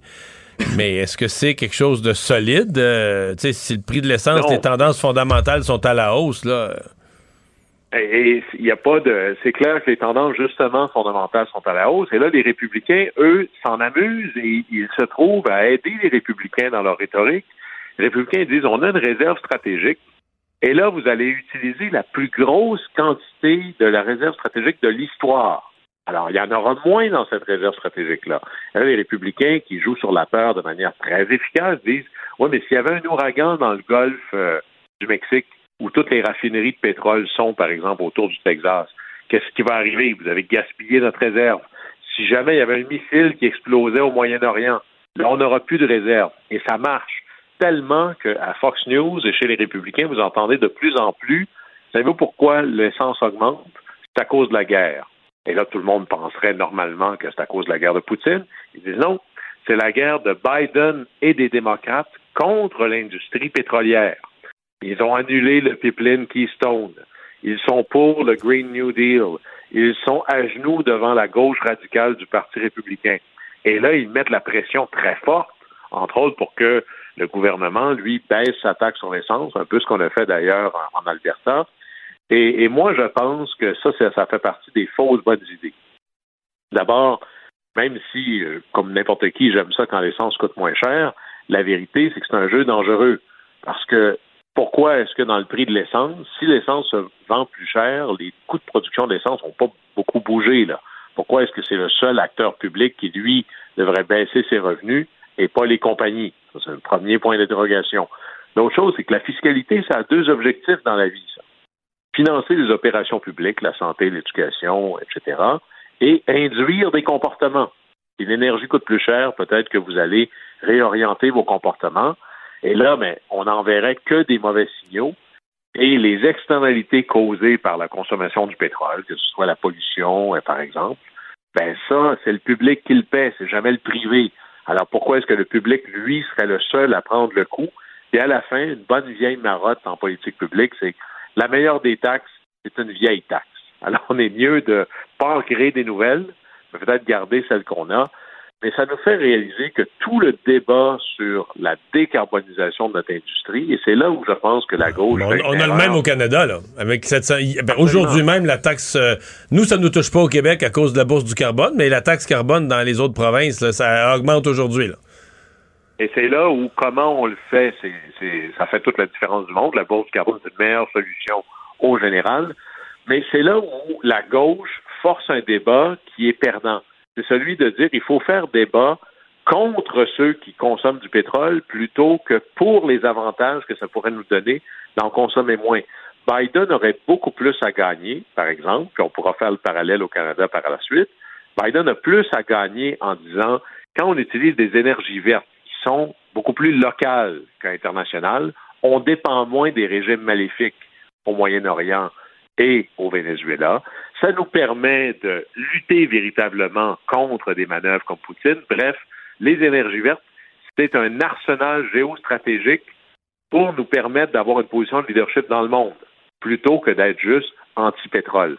Et c'est là où cet argument-là, il y a une espèce de volonté de la gauche de punir euh, de bien-pensance, de dire non, c'est il faut punir ceux qui consomment du pétrole plutôt que de jouer les avantages géostratégiques des énergies vertes et si Biden ne fait pas ce pivot-là, il risque d'en payer un prix extraordinairement élevé dans sept petits mois lors des élections de mi-mandat. Guillaume, merci. Bonne fin de semaine. Au plaisir. Mario Dumont. Il analyse l'actualité et sépare les faits des rumeurs. Il n'a qu'une seule parole, celle que vous entendez. Cube Radio. Alors, la sixième vague de la pandémie qui vient avec euh, toute une série de questions. On en discute tout de suite avec André Veillette, chercheur en immunologie. Bonjour. Bonjour. Euh, une des questions que les gens se, posent, bon, on comprend qu'il y a beaucoup de cas, on le voit autour de nous, on le voit dans, le, milieu, dans le milieu de la télé, on y goûte, il y a des absents un peu partout. Ah euh, mais il y en a dans les écoles, il y en a dans le milieu de la santé, il en manque 11 000, c'est partout. Mais j'allais dire, est-ce que la question de la réinfection, là, je voyais au, Royaume-Uni, ils ont 5 millions de cas présentement et ils disent s'il y a autant de cas, c'est parce qu'il y a des gens qui l'ont eu, là, même des gens qui disent avoir eu Omicron au mois de décembre, mais là, qui sont réinfectés. C'est quoi l'état de la littérature, de la recherche? Je comprends que tout ça est bien frais, on le découvre jour après jour, mais c'est quoi l'état de la littérature sur la possibilité d'être réinfecté une deuxième fois? Ben, je pense que vous avez raison en disant que euh, on le découvre, on le découvre jour après jour, parce que finalement, il n'y en a pas vraiment de littérature euh, solide. Euh, ce qu'on a su assez tôt, quand les gens se sont mis à regarder les réponses d'anticorps une fois que les gens étaient infectés par Omicron, c'est qu'il y avait beaucoup de gens qui avaient très peu de réponses d'anticorps. et surtout ceux qui étaient peu ou pas symptomatiques, ce qui suggérait que l'infection par Omicron, c'était pas vraiment l'équivalent d'une dose de vaccin, puis que les gens euh, devraient aller chercher leur prochaine dose de vaccin, si c'est une troisième, une troisième, une deuxième, une deuxième. Euh, et puis, je pense que, évidemment, on ne le savait pas trop parce que le, le, BA2 n'existait pas, puis les gens venaient tout juste d'avoir le BA1. Mais là, ce qu'on rencontre, puis c'est malheureusement encore à des niveaux d'anecdotes, euh, mais on se rend compte que quand même il y en a, puis on en parle de plus en plus de ces réinfections. Alors il y a même des médecins ici qui ont euh, fait des tests PCR avec leurs ados, là, qui étaient positifs euh, au mois de janvier, puis qui sont positifs encore aujourd'hui, toute la famille au mois de mars ou avril. Alors, je pense qu'il y, y, a vraiment des cas, puis c'est plusieurs personnes ensemble. C'est pas comme si c'est juste une, sur trois. Il y, a plusieurs groupes d'individus où dans le groupe, tout le monde va, va le réattraper. Alors, je pense que ça va être plus fréquent qu'on pense, mais comme vous dites, les données sont pas vraiment encore sorties. Euh, ça va-tu être 100% Je suis sûr que non, mais je pense pas que ça va être non plus juste 1% Alors, ça va probablement être un chiffre entre les deux. Euh, et là, après ça, ben, ça soulève la question de qu'est-ce qui protège contre quoi. Là. Euh, il semble que c'est, ça semble pas facile, même vacciné, de se protéger contre le fait de, d'acquérir l'infection. Euh, par contre, on dit les gens qui sont vaccinés deux fois, trois fois, ou deux fois et qui l'ont eu, ou trois fois et qui l'ont eu, les risques, les risques d'être malade, très malade, hospitalisé, là, sont en très forte baisse. Oui, ça c'est certain. Les, vaccins sont hyper efficaces. Euh, évidemment, c'est un vaccin trois doses. Alors, je pense que c'est important pour les gens d'aller chercher leur troisième dose. S'ils ont eu une infection au tout début de la pandémie avec euh, les variants initiaux, là, euh, soit Wuhan, Alpha, Beta, Gamma, Delta, s'ils ont eu un de ceux-là, ben là, ça comptait probablement vraiment pour une dose de vaccin parce que les, les maladies étaient plus sévères. Euh, mais je pense qu'une une infection par Omicron, ça ne devrait pas compter pour une dose de vaccin, puis les gens donc devraient aller chercher leur prochaine dose. Alors les vaccins sont encore très efficaces, comme vous dites, surtout les maladies sévères. Euh, puis je pense que les chiffres ont l'air encore très bons au Québec. Évidemment, c'est différent pour les gens en CHSLD, RPA, les gens de 80 ans et plus, les gens évidemment immunosupprimés. Euh, ces gens-là sont plus à risque, euh, puis c'est pour ça qu'on parle d'une quatrième dose, même pour ces gens-là. Euh, donc, ça protège, ils protègent beaucoup les vaccins contre les maladies sévères. Moins efficace, par contre, comme vous dites, pour la transmission ou pour attraper la maladie. là, c'est probablement 50% ou moins. c'est pas nul, c'est pas zéro. Là. Il y a quand même une utilité. Euh, mais euh, euh, c'est clair que c'est moins que la protection des, maladies sévères. L'autre chose, évidemment, qui est très utile, c'est les masques. Alors, c'est pour ça qu'il faut combiner vaccination complète, vaccination à jour, avec utilisation de bons masques si on est dans des situations à risque de l'attraper. Là, vous me devancez un peu avec une de mes questions, mais lundi, là, euh, le, directeur de la santé publique doit faire une annonce parce que théoriquement, au, plus tard, au 15 mars, on devait retirer le, masque. Mais là, le 15 mars, je pense que cette date-là avait été fixée à un moment où on pensait que on pensait que les, nombres de cas d'hospitalisation, que tout allait être en forte baisse. Est-ce que dans le cas présent, il vous apparaîtrait même envisageable ou un temps soit peu logique de, de maintenir ce retrait du masque euh, au 15 mars? Au 15 avril, pardon? Au 15 avril. Euh, je pense que c'est, je pense que tout le monde est pas mal d'accord pour dire que ça serait euh, prématuré, à moins que la situation s'améliore du jour au lendemain. Mais étant donné que ça, ça arrive jamais, que la situation s'améliore du jour au lendemain, je pense qu'ils vont être capables de nous dire lundi. Euh, j'ai l'impression qu'ils vont dire qu'ils prolongent d'une couple de semaines, mais bon, je suis pas certain, je suis pas dans le secret des dieux. Je pense que ça serait la chose. Ça serait la logique, ouais ça serait la logique, je pense, que de prolonger ça, puis de voir comment la, la, vague évolue. Euh, vous savez, il y a une chose que je regardais à l'instant sur le, site de, Clic, Santé, là où ils rapportent les, euh, les, les, cas et tout ça. Euh, hier, il y a eu 6200 personnes quasiment qui sont allées chercher leur troisième dose. Alors, c'est quand même c'est quand même bon les messages que les gens font de dire d'aller chercher leur troisième dose. Euh, euh, parce que les cas Alors, je pense qu'il faut continuer à, passer les messages, la vaccination, les bons masques. Euh, oui, il y a des gens qui veulent pas les entendre, mais je pense qu'il y a des gens qui veulent les entendre, qui les entendent, puis qui agissent en conséquence. Vous parlez des gens qui veulent entendre les, messages, qui veulent se protéger, dans bien des cas, qui veulent protéger aussi des proches. Il y a quand même beaucoup de gens qui, visitent des aînés ou qui visitent, qui, qui prennent soin d'une personne plus vulnérable. C'est beaucoup de monde. Est-ce que vous avez l'impression qu'il faudrait les, les, outiller davantage? Je sais, il y a les, les classiques, le laver les mains puis tout ça, puis bon, c'est correct, là, mais euh, est-ce qu'on devrait... Parce qu'on dit qu'il faut responsabiliser les citoyens, c'est un peu chose à la mode. Il faut responsabiliser les gens. On va pas remettre d'autres interdictions, mais responsabiliser les gens euh, pour les rassemblements à la maison, euh, pour euh, les sorties, les restaurants. bon, peut-être des recommandations d'en faire moins, des rassemblements plus petits, les reporter, les reporter de deux trois semaines peut-être. Ou si vous voulez absolument le faire, ben voici les précautions à prendre. Est-ce que est-ce qu'il faudrait réoutiller les gens sur vu qu'on n'interdit pas, on ferme pas, on dit on veut continuer la vie, mais donner aux gens une espèce de guide? Oui, tout à fait. Je pense que vous, ce que vous avez dit, c'est exactement ça qu'il faut faire. Il euh, faut le répéter. Euh, c'est des messages qu'il faut faire euh, à répétition. Ce qui est un peu dommage, c'est qu'on est allé d'une situation où on était finalement dans la cinquième vague, ou la situation catastrophique. Vous, Vous vous rappelez, il parlait même de moyens additionnels pour essayer de forcer les gens à aller se faire vacciner. Et puis tout d'un coup, on est allé dans l'autre direction où maintenant on enlève toutes les mesures, puis tout est toléré, puis les, les passeports vaccinaux n'existent plus. Alors, évidemment, ça a été très rapide, cette transition-là. Il y a plusieurs personnes, évidemment, qui s'en sont, qui en sont sorties pas mal étourdies. Euh, mais ce qu'on a oublié de faire, c'est d'éduquer la population pour être capable de euh, naviguer ce changement d'un extrême à l'autre au niveau euh, du fonctionnement de la société vis-à-vis de la protection contre les infections. Hmm. C'est quoi votre là je comprends que je vous demande d'utiliser une boule de cristal que vous avez pas mais c'est quoi votre feeling sur parce que j'entends comme comme une version qui circule que ça pourrait être disons, un, soubresaut, une remontée, une espèce de, pas vraiment de sixième vague, mais plus un rebond de la cinquième vague, euh, qui, qui vite, vite, vite, ça monte tout d'un coup, on a beaucoup de cas, mais que ça pourrait être bref, là, que dans deux, trois semaines, on pourrait déjà sentir ça s'estomper. Est-ce que c'est, est-ce qu'on se fait, est-ce qu'on se compte des histoires, on se bâtit des scénarios optimistes pour se faire plaisir, ou ça pourrait arriver comme ça? Non, tout est possible. Je pense qu'on ne sait pas vraiment. C'est pour ça qu'il faut euh, faire attention, puis évidemment prendre les mesures qu'il faut prendre.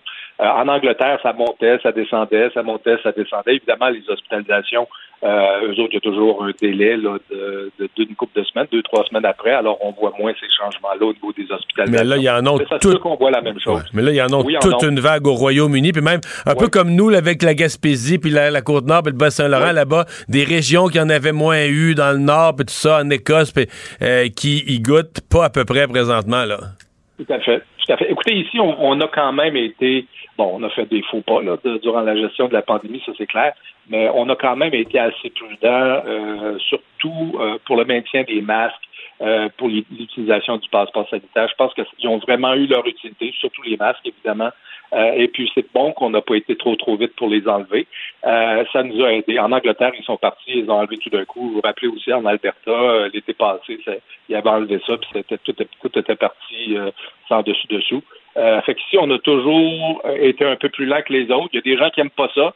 Euh, mais je pense que ça a eu une certaine utilité. Puis le fait qu'on a encore un port de masque obligatoire dans certains contextes, puis qu'on va peut-être, on espère, le prolonger quelques semaines de plus, euh, je pense que ça va aider. Ça va aider énormément. Puis ce que vous dites, et ça va peut-être être le cas, ça va monter, puis après ça, ça va un peu plafonner, ça va redescendre, ça va remonter.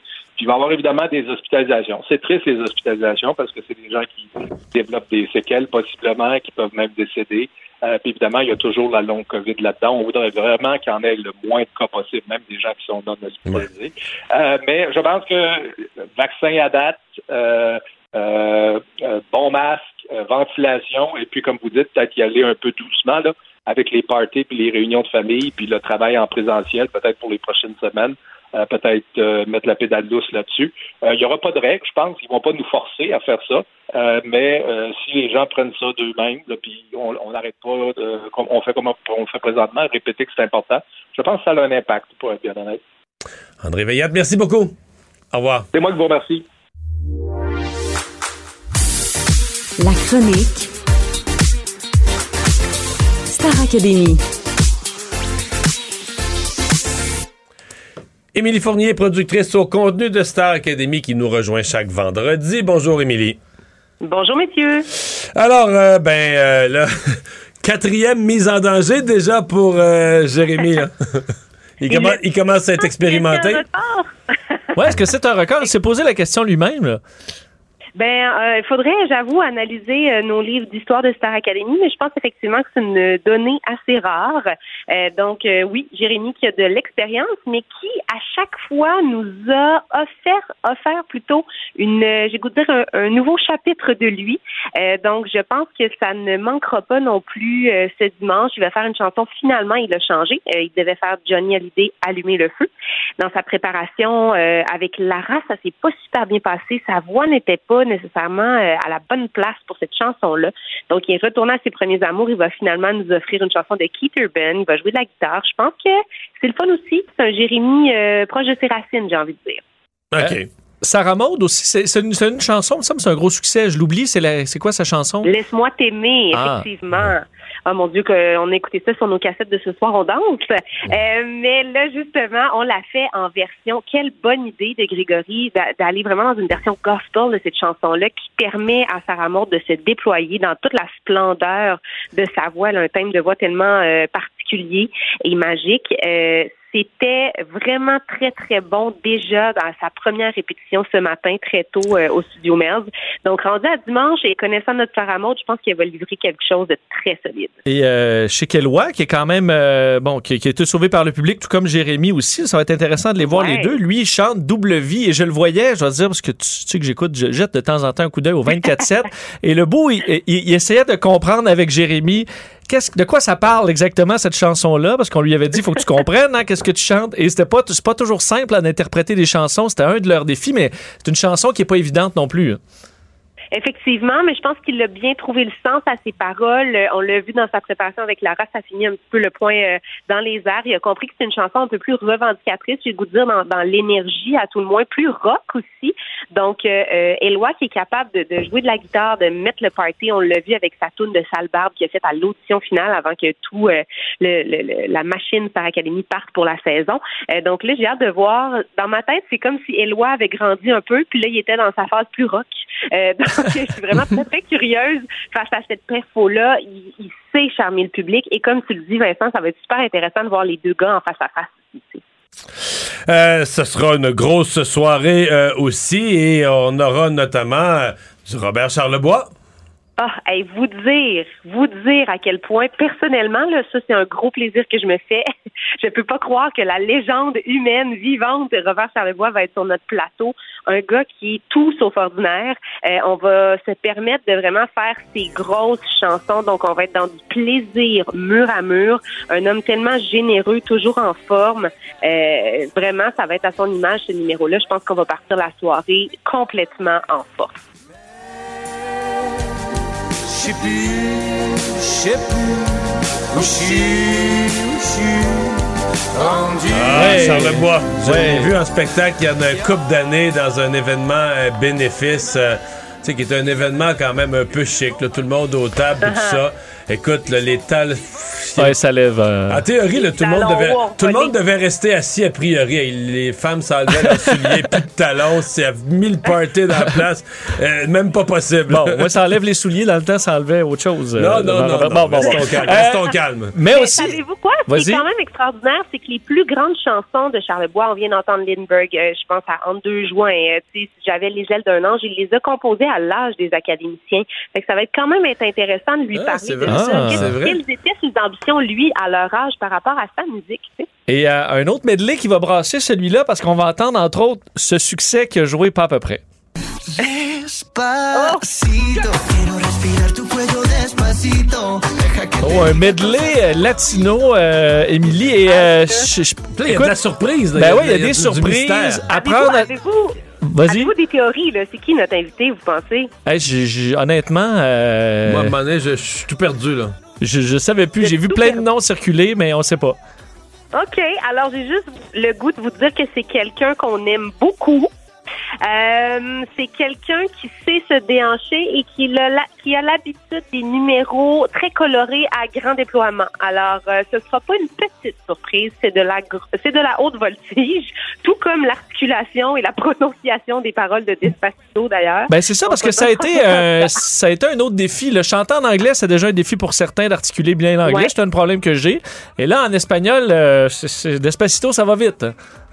Oui, moi, je, je maîtrise toujours pas le cahier de chansons euh, que les candidats ont reçu. C'est- Ça va être quelque chose. Mais Lara a fait un de ses cours cette semaine, donc on va voir est-ce que tout ça les a aidés dans l'application un peu de, de leur technique de la prononciation. Mais ils ont hâte de faire ce medley-là. Et visuellement, je peux vous dire qu'on se transporte littéralement. On a fait un décor à la digne de la Havane. Donc, c'est comme le film Dirty Dancing, le deuxième, Havana Nights. On est vraiment dans ce décor-là. Ça va être magnifique, une vieille voiture sur scène. Euh, donc, euh, ça va être super à ne pas manquer. Puis, je le répète, il y a un gros, gros, gros invité surprise qui débarque dans ce numéro-là. Mais là, euh, c'est une vedette internationale.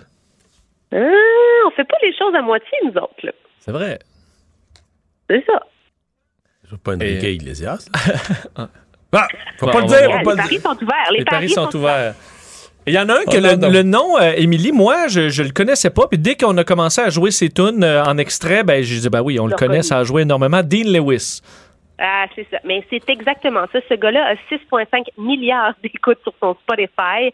Euh, Be Alright, c'est sa grosse, grosse chanson. Je sais pas si On entend un petit On, l'a- extrait, on en hein? a un extrait. Exact.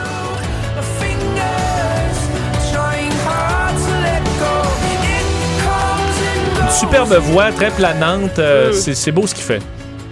C'est magnifique ce qu'il fait. C'est très euh, personnel comme texte, mais au final, ça devient très universel parce qu'on est dans, euh, on parle de nos émotions. Je disais à la blague tantôt, c'est tellement prenant et poignant ces chansons. J'ai un peu envie d'être en peine d'amour en ce moment pour pouvoir les vivre pleinement. La mise en scène de ce numéro-là va être extraordinaire. Ça va se passer dans- sur l'eau carrément. Alors, euh, je vous donne un scoop euh, à cet effet-là. On, on redouble de d'efforts pour faire une belle petite prouesse technique pour le mettre en valeur. Ce grand chanteur Dean Lewis qui vient d'Australie, c'est un c'est rare aussi les artistes, les artistes pardon, australiens qui ont réussi. Tu sais, il y a Kylie Minogue, il y a Sia, mais il y en a pas tant que ça qui ont réussi à avoir un rayonnement à l'international. Dean Lewis fait partie de cette euh, gang-là et on l'a chez nous dimanche. Et en terminant, à chaque semaine, quand tu nous parles à cette heure-ci, euh, c'est moment de répétition. euh, c'est le cas cette semaine. Ça se passe comment? Ça se passe super bien, entre autres aussi parce que euh, on a nos délogés de la saison qui reviennent pour participer à un numéro pour célébrer le lancement de l'album de Star Academy. Donc c'est un peu les retrouvailles, Ah, l'ambiance est oui, vraiment à la fête. Euh, puis aussi, c'est je sais pas la météo, il y a quelque chose, ça se réchauffe, on sent qu'on se dirige vers la fin de la saison. Je pense que les candidats sont aussi très très très énergisés d'avoir rencontré le public cette semaine.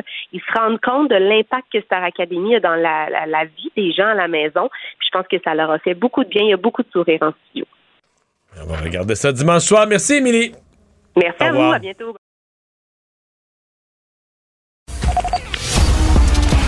Les vrais enjeux, les vraies questions. Les affaires publiques n'ont plus de secret pour lui. Mario Dumont. Vous avez 24 minutes dans une journée. Tout savoir en 24 minutes.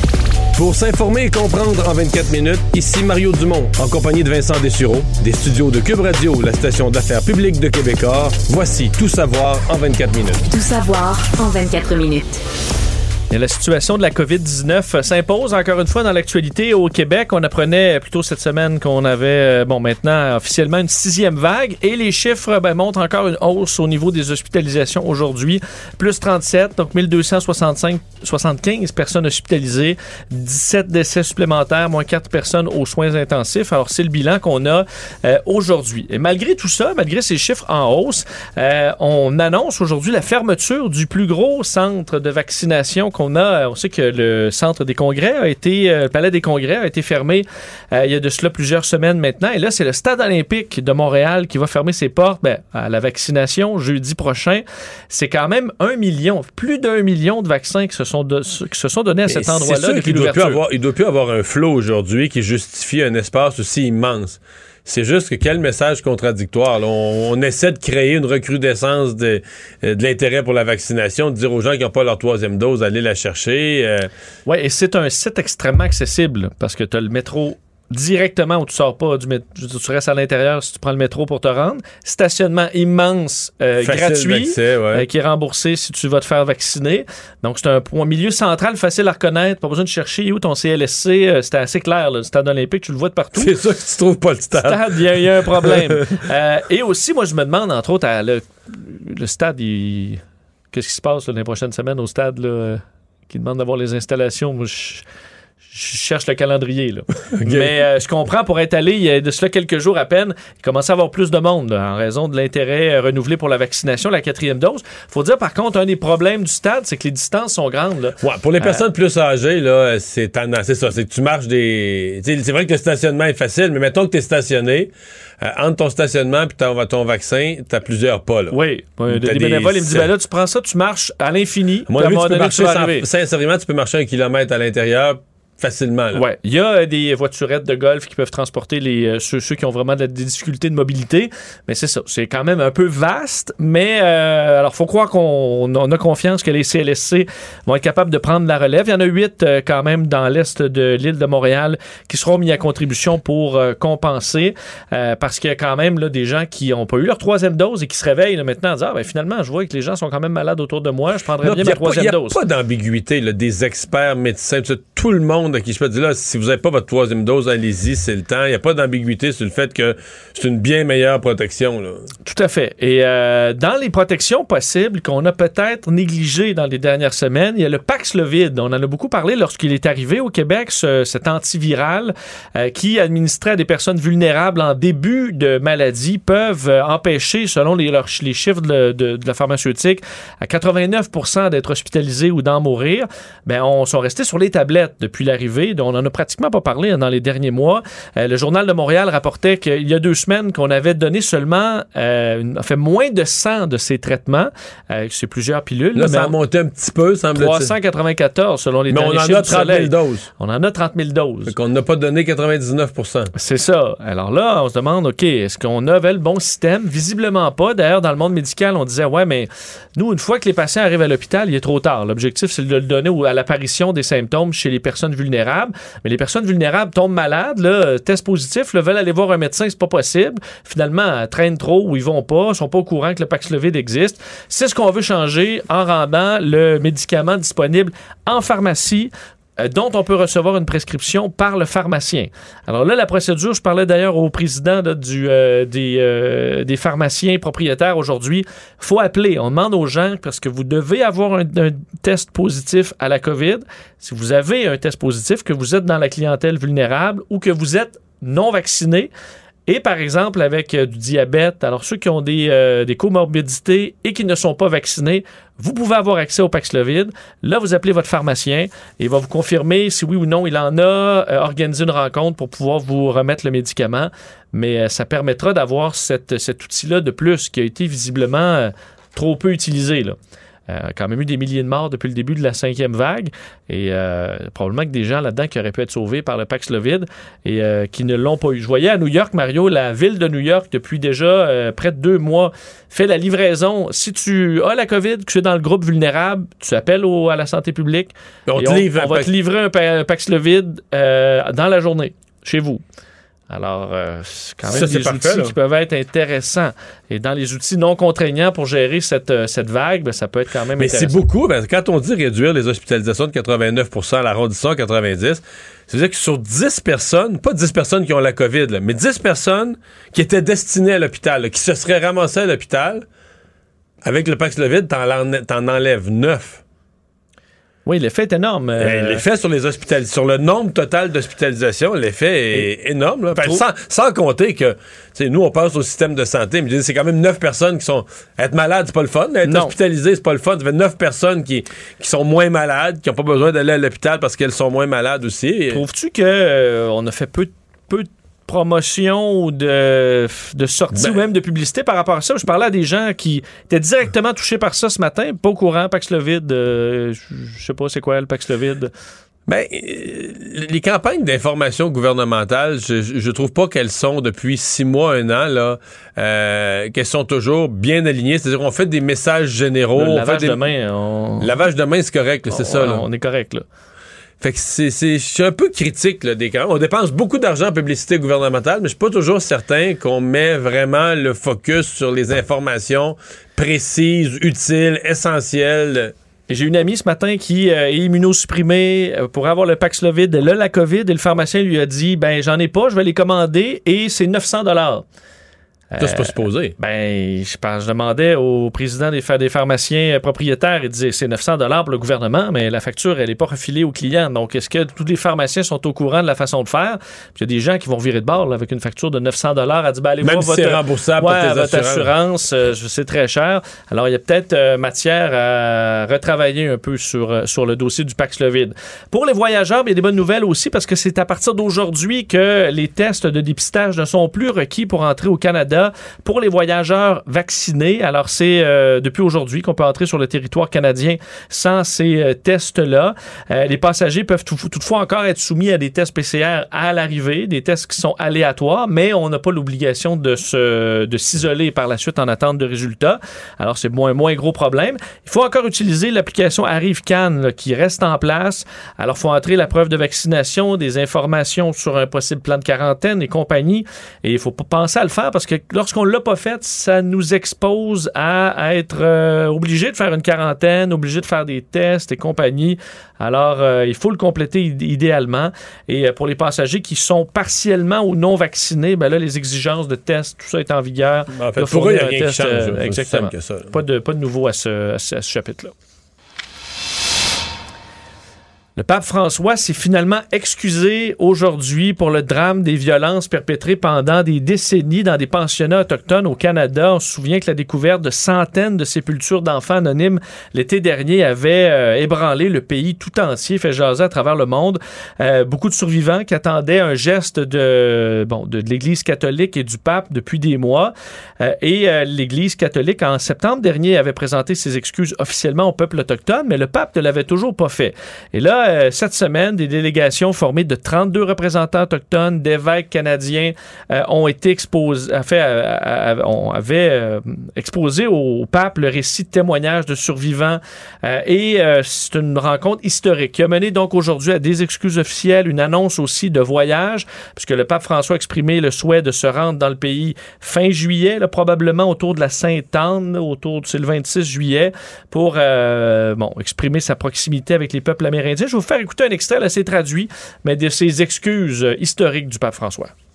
Je sens de la honte, de la douleur et de la honte et du déshonneur face au rôle que divers catholiques, en particulier ceux qui ont des responsabilités éducatives, ont joué dans tout ce qui vous a blessé. Tout cela est contraire à l'évangile de Jésus.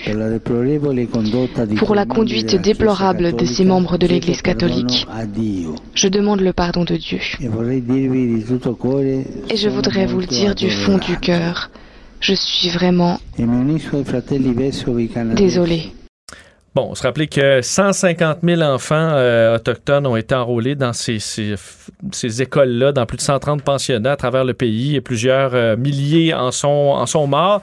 Euh, et là, il y a les questions de la suite. Est-ce qu'il y aura réparation? Il y a le gouvernement aussi qui est impliqué là-dedans. Justin Trudeau aujourd'hui qui a dit que c'est un pas en avant. Les excuses présentées aujourd'hui constituent un pas en avant dans la reconnaissance de la vérité de notre passé. Nous ne pouvons pas séparer l'héritage du système des pensionnats des institutions qui l'ont créé, maintenu et y compris le gouvernement du Canada et l'Église catholique. Je, dirais que quand même le, le Vatican cette semaine a, a, bien fait les choses. Là. Les gens ont passé la semaine là.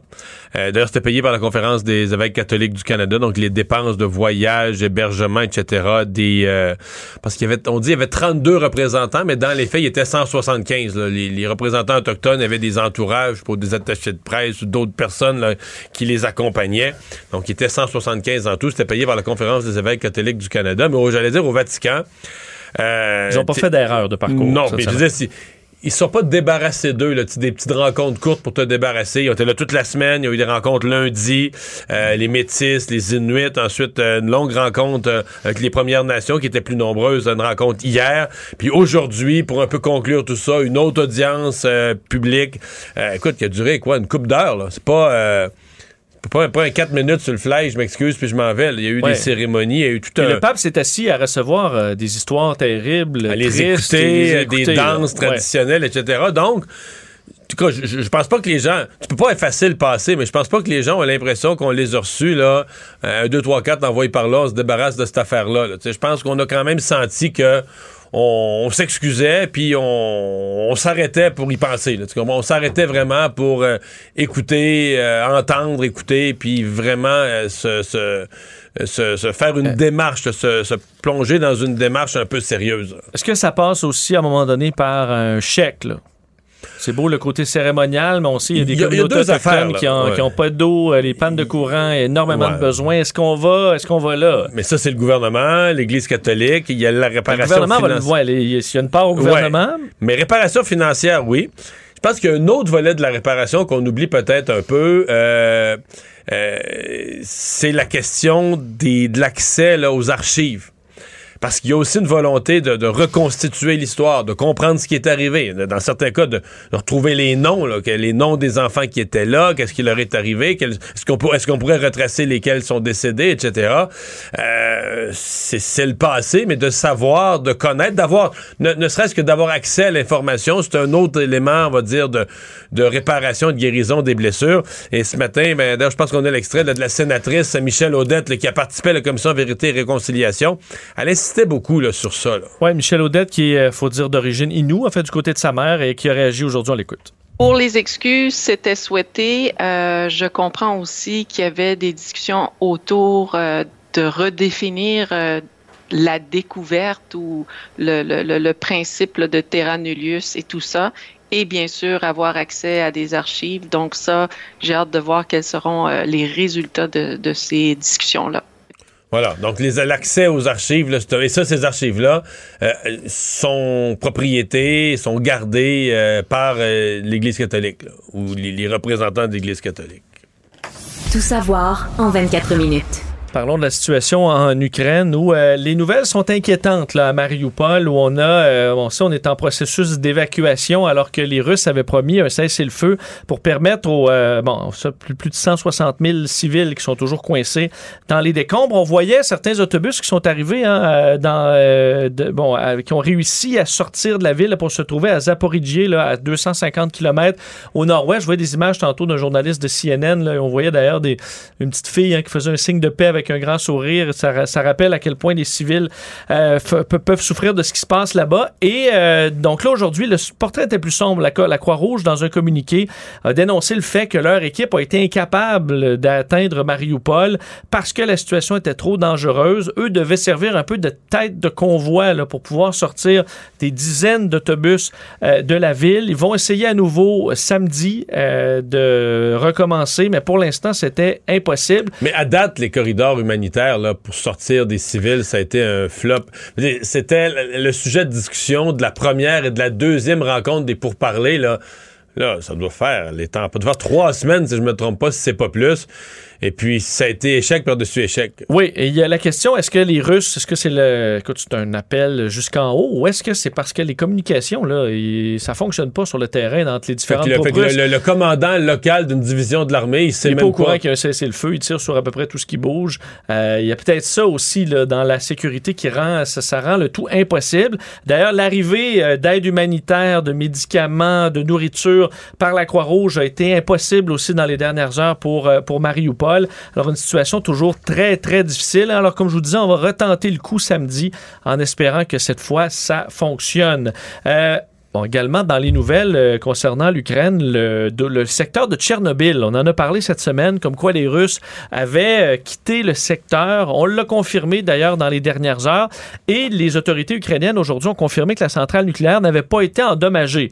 Euh, aucun dommage d'aucune façon. Les systèmes de contrôle, les systèmes de monitoring, tout ça fonctionne sans problème.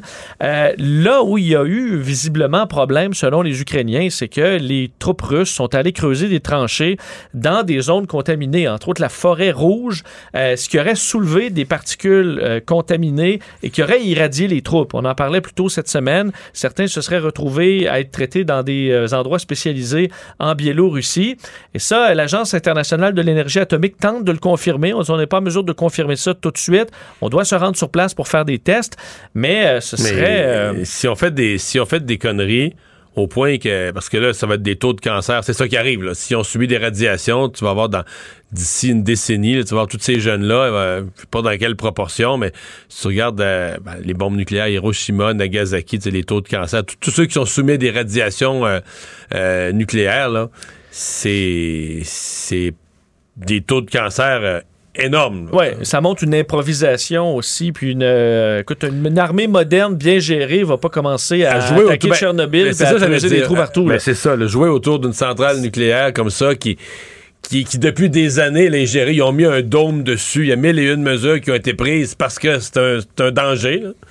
Est-ce que tu arrives là? Est-ce que tu tires des missiles là-dessus, ou autour, ou proche, ou tu creuses, ou tu niaises autour de ça? C'est- guignol, pas à peu près. C'est ça. C'est le symptôme un peu d'une armée où tu dis, ah, c'est des soldats très jeunes, mal formés, mal commandés aussi qui auraient fait ce genre de geste-là. Alors, on est en attente de l'évaluation complète de l'agence de là, Les pauvres jeunes hommes là, ou jeunes femmes, s'ils s'ils savaient pas ce qu'ils faisaient, euh, ils vont payer le prix. Et euh, il y a toute la question maintenant de cette attaque possiblement ukrainienne sur le sol russe qui a fait beaucoup jaser aujourd'hui. Euh, bon, dans les dernières heures, un dépôt de carburant à 40 km à l'intérieur de, de- de la frontière russe aurait enfin, explosé. Là, on voyait clairement le panache de fumée sur cette zone qui a été Non, Il détruite. y, a- il y a une image euh, que j'ai vue à CNN, on voit l'hélicoptère, on voit, on voit les, les, les, les- roquettes tirées, on voit tout. Là. On voit effectivement au moins deux hélicoptères, les missiles qui euh, se semblent être dirigés de façon assez précise sur le dépôt de carburant.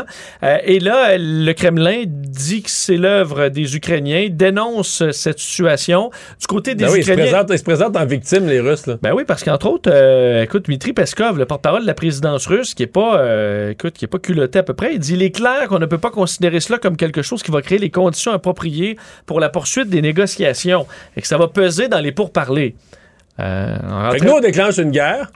Mais là, il faut que ce soit clair. C'est, nous qui attaquent sur l'autre territoire. Là. Toi, tu peux pas venir chez Non, nous. on a hein. juste le droit de vous détruire, là. Mais pas l'inverse, là. Pas l'inverse. Sinon, c'est irresponsable. Écoute. euh, J'ai jamais vu ça. Là. Tu déclenches une guerre, là, veut dire, c'est le risque que tu prends. Tu déclenches une guerre. Et là, ils n'ont pas frappé euh, des écoles et des, euh, Des hôpitaux, édifices là. de la Croix-Rouge. Frappe, frappe extrêmement chirurgicale sur des réservoirs de carburant avec un hélicoptère. On parle pas de mort. là. Il y a des sauveteurs, une opération quand même euh, d'importance pour éteindre les, Il y, a, flammes il y a eu des aurores boréales, par exemple. Dans le ciel. Non, mais je veux dire, c'est Oui, tout un pétard. oui, c'est tout un feu. hein, C'est C'est immense. tout un feu, là. Euh, les autorités ukrainiennes qui, de leur côté, n'ont pas confirmé ni infirmé. Euh, ils ont quand même dit que, écoute, ils ont dit tous les, toutes les catastrophes qui se produisent sur le territoire russe ne signifient pas que, ce- que ça provient de l'Ukraine. Alors, on est en, en attente de plus de détails, mais j'ai de la misère à blâmer les Ukrainiens là-dessus. Certains disent, ben, faut faire attention, l'escalade. Mais là, je pense que l'escalade des Ukrainiens, eux, ils, Dans ils leur l'ont tête, vécu. dans leur tête, jusqu'à l'escalade, ça peut pas être pire. Mariupol est rasé. Tu sais, parce que l'escalade, nous, on regarde C'est ça. pour nous, là. Nous, on regarde ça d'un point de vue nord-américain, puis on voudrait que ça se calme, puis tout ça. Mais du point de vue ukrainien, l'escalade, ben, c'est quoi l'escalade? Puis en plus, tu détruis un dépôt, un dépôt de carburant qui est au- aux portes de la zone, ça doit être là qui se ravitaillent les forces russes pour tout. Qui viennent te tuer après, les chars tout- d'assaut. Ben oui, euh, ouais, ouais. tout Mariupol, tout ce secteur-là qui est pas loin, l'autre bord de la frontière. Les Russes, Mario, ont dit que ce, ce centre-là ne servait pas à l'armée. Là, j'écoute, je me suis dit, ils sont sur le bord de dire que c'était juste pour chauffer des orphelinats, Ouais. euh, cet endroit-là, mais on peut, on peut en douter. Parlons euh, d'arrestation euh, au centre-ville de Montréal aujourd'hui. Des suspects arrêtés dans un dossier d'armes à feu de vol de véhicules. Sept suspects euh, arrêtés et cinq armes à feu saisies euh, au centre-ville de Montréal dans le cadre d'une opération visant des individus soupçon- soupçonnés donc d'appartenir à un réseau de vol de véhicules. On parle de personnes entre 18 et 36 ans. Il y avait un septième suspect aussi qui était mineur, qui a été libéré. Euh, ils ont été arrêtés donc hier avant midi à la suite d'un appel de routine concernant une altercation dans un appartement. Un mineur est associé à un réseau de vol de véhicules, c'est bien parti. Oui, non, On tu as tout à fait raison. Euh, c'est donc sur la rue, c'est le coin Sainte-Catherine et Chomédé, où là, on a un appel. Bonne façon de se faire prendre, c'est de faire une grosse chicane qui va attirer les policiers. Alors, altercation dans un appartement, les policiers se présentent, constatent, constatent la présence de quatre hommes, deux femmes, un mineur et de trois armes de poing dans le logement. Alors, vont avoir une- un mandat de perquisition pour fouiller, vont retrouver des armes additionnelles et plusieurs outils servant à commettre des vols 40 000 en argent comptant. Alors, euh, c'était assez pour faire des arrestations. Il y aura enquête pour euh, connaître l'implication des personnes arrêtées dans différents réseaux de vol de véhicules. Mais euh, donc, tout ce monde-là a été arrêté, compa- qu'on doivent comparaître aujourd'hui. Euh, toujours dans le dossier de la sécurité à Montréal, on s'inquiète de l'été, hein, où les, d'ailleurs on le voit présentement, le dossier des, des violences par arme à feu est en augmentation. Ça inquiète beaucoup pour les beaux mois qui s'en viennent. Euh, et le service de police de la ville de Montréal aurait assez de ressources, selon euh, Alain Vaillancourt, conseiller de la ville dans le sud-ouest, membre du comité exécutif responsable des, de la sécurité publique, qui est en entrevue aujourd'hui avec notre collègue Philippe Vincent Foisy. Il a été questionné sur est-ce que le SPVM aura les ressources pour faire face à cette menace-là euh, dans le courant de l'été. Lui dit que oui, le SPVM ont des équipes mixtes qui sont actives, qui font les interventions tous les jours sur les enjeux importants. Et on va faire confiance à la présence de cadets. Ça, ça fait réagir. Je vous fais entendre cet extrait. Concrètement, maintenant, est-ce qu'on va voir plus de police sur le terrain? Mais l'été, il y a toujours des cadets. Il y a, tu sais, il y a plus d'effectifs par rapport aux, euh, aux effectifs. Il y a des cadets. souvent, mais- en cours des cadets contre, je veux dire, deux jeunes qui ont une arme à feu parle qui s'en foutent de la police. Non, mais je veux dire, j'essaie juste de voir, là, mettons, qu'est-ce qui pourrait faire en sorte qu'un jeune qui a une arme à feu décide de ne pas tirer. là. Bon, alors là, euh, Bon, on peut dire que Philippe Vincent l'a dévissé. Ouais, ben sur les cadets, euh, aujourd'hui, Excusez-moi, là, mais... euh, aujourd'hui, le porte-parole de l'opposition officielle en matière de sécurité, Abdelak Sari, disait euh, que c'est aberrant, là. Euh, ils ont brisé leur promesse, la ville, d'embaucher 250 nouveaux policiers euh, et que le non-sens de l'administration Plante avait atteint un sommet aujourd'hui. faut dire que euh, la- le manque de policiers amène une- toute une facture en temps supplémentaire. C'est pas des économies là, quand il manque de policiers. Euh, 12 millions de dollars en temps supplémentaire. Euh, L'épuisement professionnel des agents aussi. Alors, tout Mais là, la, pression, l'SPVM. la pression va venir de la population, là, parce que dans, en deux semaines, tu as eu deux fusillades où des familles pas rapport, là, pas concernées, ont eu une balle perdue qui est passée, dans un cas, dans la fenêtre et rentrée dans la maison. Dans le cas, d'I- ça c'était dans la petite Bourgogne la semaine passée. Puis aujourd'hui, dans le cas de l'île des Sœurs, incroyable, la balle est passée bord en bord. là. Elle a traversé la maison, elle s'est logée, elle a, a fini son chemin dans la maison voisine. Mais c'est une maison, une famille, euh, je pense qu'il y a deux enfants dans la maison. Tu dis, il y a une balle de fusil Qui a passé à travers la qui maison. est passé à travers la maison. Comment tu dois capoter? Tu vois les trous là, dans, ta, dans, Ouais. tes fenêtres. On s'entend que je comprends, mais au centre-ville, dans des coins un peu plus difficiles, qu'il y a des cadets, euh, ça rassure. euh, Ils sont là. S'ils voient quelque chose, ils vont, ils vont intervenir, euh, font la circulation en Ben, en partie. fait, euh, dans- pour dans les le- gangs de rue, euh, Ils Mario. sont même en danger. C'est même dangereux pour les cadets. là. À part lancer leur euh, walkie-talkie euh, aux prévenus, je vois pas ce qu'ils peuvent faire. Là. Alors, c'est peut-être peut-être pas l'argument le plus, le plus convaincant. Et terminons en parlant de la Coupe du monde de soccer euh, qui va commencer le 21 novembre euh, prochain. Et le Canada en fera partie, on le sait, pour la première fois depuis 1986. Et là, aujourd'hui, on a appris euh, ben, qu'on allait être dans le groupe F et qu'on allait faire face à l'adversité. Tirage au sort, d'ailleurs, en grande pompe là, au Qatar, euh, dans un décor, euh, ma Ouais. foi, hollywoodien et plus. Là. Tout va être pas mal en grande pompe. Je euh, pense que oui. Le, grand qu'il va avoir- le- il va avoir de l'argent là. hein. Et là, c'est qu'on doit affronter euh, l'é- l'équipe deuxième au monde et qui pourrait bien gagner euh, possiblement les Belges. Alors, l'équipe belge, deuxième euh, rang mondial au classement de la FIFA. La Croatie, autre grande puissance, 16e. Et le Maroc, 24e, un peu plus prenable. Le Canada est 38e. Mais ce sera, euh, sera un solide défi. Alors que la France, qui euh, est le champion en titre, euh, dans le groupe D, doit affronter le Danemark, la Tunisie et un des, soit le Pérou, l'Australie ou les Émirats arabes qui participent parce qu'ils Ouais, sont le... La France a un pôle pas mal plus facile. oui, quand même. Alors, on a tiré. ce sera tout un défi, mais Mario, il n'y a rien qui nous On fait a peur. confiance. Ah oui, on est l'équipe Cendrillon. Résumer l'actualité en 24 minutes, c'est mission accomplie. Mario Dumont. Joignez-vous à la discussion. Appelez ou textez le 187 Cube Radio 1877 827 2346. Alors Vincent, dans les nouvelles moins drôles, euh, deux féminicides en 24 heures au Québec. Il y avait hier à Lebel sur Quévillon, euh, des gens un peu plus âgés, dans la soixantaine. Et là, on vient d'apprendre euh, l'existence d'une autre femme assassinée par son conjoint. Ouais, à Sainte-Agathe-des-Monts, dans les Laurentides, un homme de 49 ans euh, qui a comparu, le Pascal Arsenault, au palais de justice de Saint-Jérôme, pour le meurtre non prémédité de Louise Avon. Euh, donc, euh, lui qui a été accusé euh, dans les dernières minutes. Le corps, donc, de cette femme a été retrouvé plus tôt dans la journée dans les décombres de sa résidence incendiée à Sainte-Agathe-des-Monts. Le feu qui s'était déclaré dans la nuit bon, dernière, de jeudi à vendredi, sur le chemin du lac Harpin.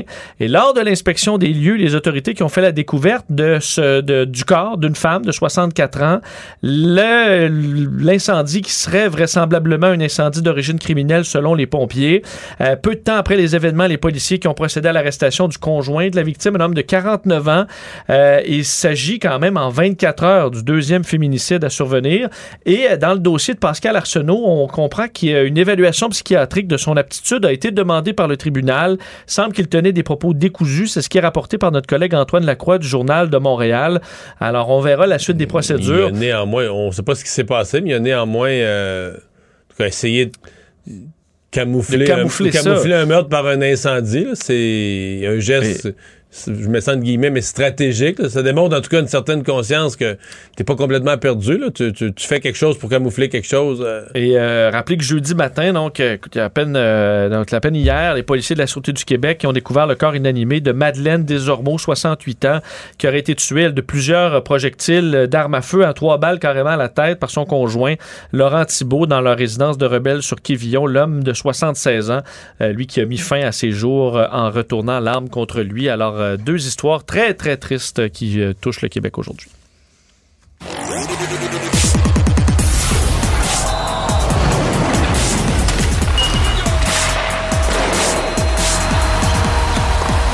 Jean-François Barry, un chroniqueur pas comme les autres. Bonjour Jean-François. Salut, messieurs. Alors, les Belges n'ont qu'à bien se tenir, monsieur. Oui, on s'en vient. Ah! C'était le, le tirage aujourd'hui, donc, pour savoir dans quel groupe le Canada allait se retrouver à la Coupe du Monde. Puis honnêtement, euh, je, je me suis passé la réflexion qu'il n'y a rien comme être chauvin pour, euh, pour me taper une heure et demie de tirage de boules. là, parce que C'était lent, là. hein. C'était, euh, Il y avait beaucoup de. cé- ben, c'était- c'est de la grosse cérémonie qu'ils font au Qatar. Ouais. En même temps, honnêtement, j'étais content de vivre ça. Puis je suis content que le Canada soit là parce qu'il va avoir justement de l'intérêt. Si j'ai écouté ça, c'est parce que le Canada était là. Ça me rappelait les, les- les- euh, la folie de Jacques Villeneuve. Vous vous souvenez, dans le temps, on se levait à 4 h du matin Ben pour oui. voir le Grand Prix. Euh, depuis ce temps-là, j'ai arrêté de me lever. Mais là, j'ai suivi ça. Puis on va Mais suivre la Jean-François, Coupe. euh, Oui. juste que- quand une équipe voit euh, Canada là, dans leur pool, est-ce qu'ils font Oh là, Ah, ça va être dur, hmm, pense on pas, a hein? affaire à l'équipe Cendrillon ou au contraire, tu dis Yes! Ah, ben, je, je pense qu'on dit yes, honnêtement, là, en, en toute franchise, mais, euh, mais je pense quand même que le Canada a gagné euh, des lettres de noblesse. Tu sais, avec un gars comme Alfonso Davies qui joue de l'autre côté, là, qui joue en Europe, qui fait partie des très très bons joueurs là-bas. Euh, puis je pense que les équipes ont vu ce que le Canada était capable de faire ici. On a quand même fini. Est-ce qu'on fait yes quand on tombe contre le Mexique ou les États-Unis? Non. Puis le Canada a fini en avant d'eux. Donc, tu sais, je, je pense pas que les gens vont nous prendre à la légère, si c'est ça la question. Mais c'est sûr qu'on n'est pas, euh, on n'est pas puissance, le. Brésil, là. on n'est pas l'Argentine, on n'est pas la France, on n'est pas l'Espagne, on n'est pas le Portugal avec euh, Ronaldo. Là. Fait que faut mettre les choses en perspective. Mais, mais c'était, j'avoue, parce que j'ai toujours regardé le, soccer, ce genre de grande compétition-là, puis c'est toujours les mêmes pays qui sont là. Et j'avoue que de voir le Canada parmi ces pays-là, pour vrai, ça, c'était une belle fierté. Ça, ça faisait wow, on est, on est là, là, avec le Ghana, puis avec le Cameroun. Puis c'est Mais toujours ça, les mêmes quoi? On est, on habitué à cette date-ci, ou un peu plus tard, là, on est habitué à choisir un pays. Ah, cette année, ce serait le fun. Ouais. Moi, c'est même pour moi la Coupe du Monde. Je suis ça toujours de loin. Je suis pas un gros maniaque de soccer, mais à chaque année, je. J'avais comme une préférence. Là. Je regardais un peu les histoires. Ce serait le fun que tel pays gagne cette année. On- Mais là, c'est nous. On est là.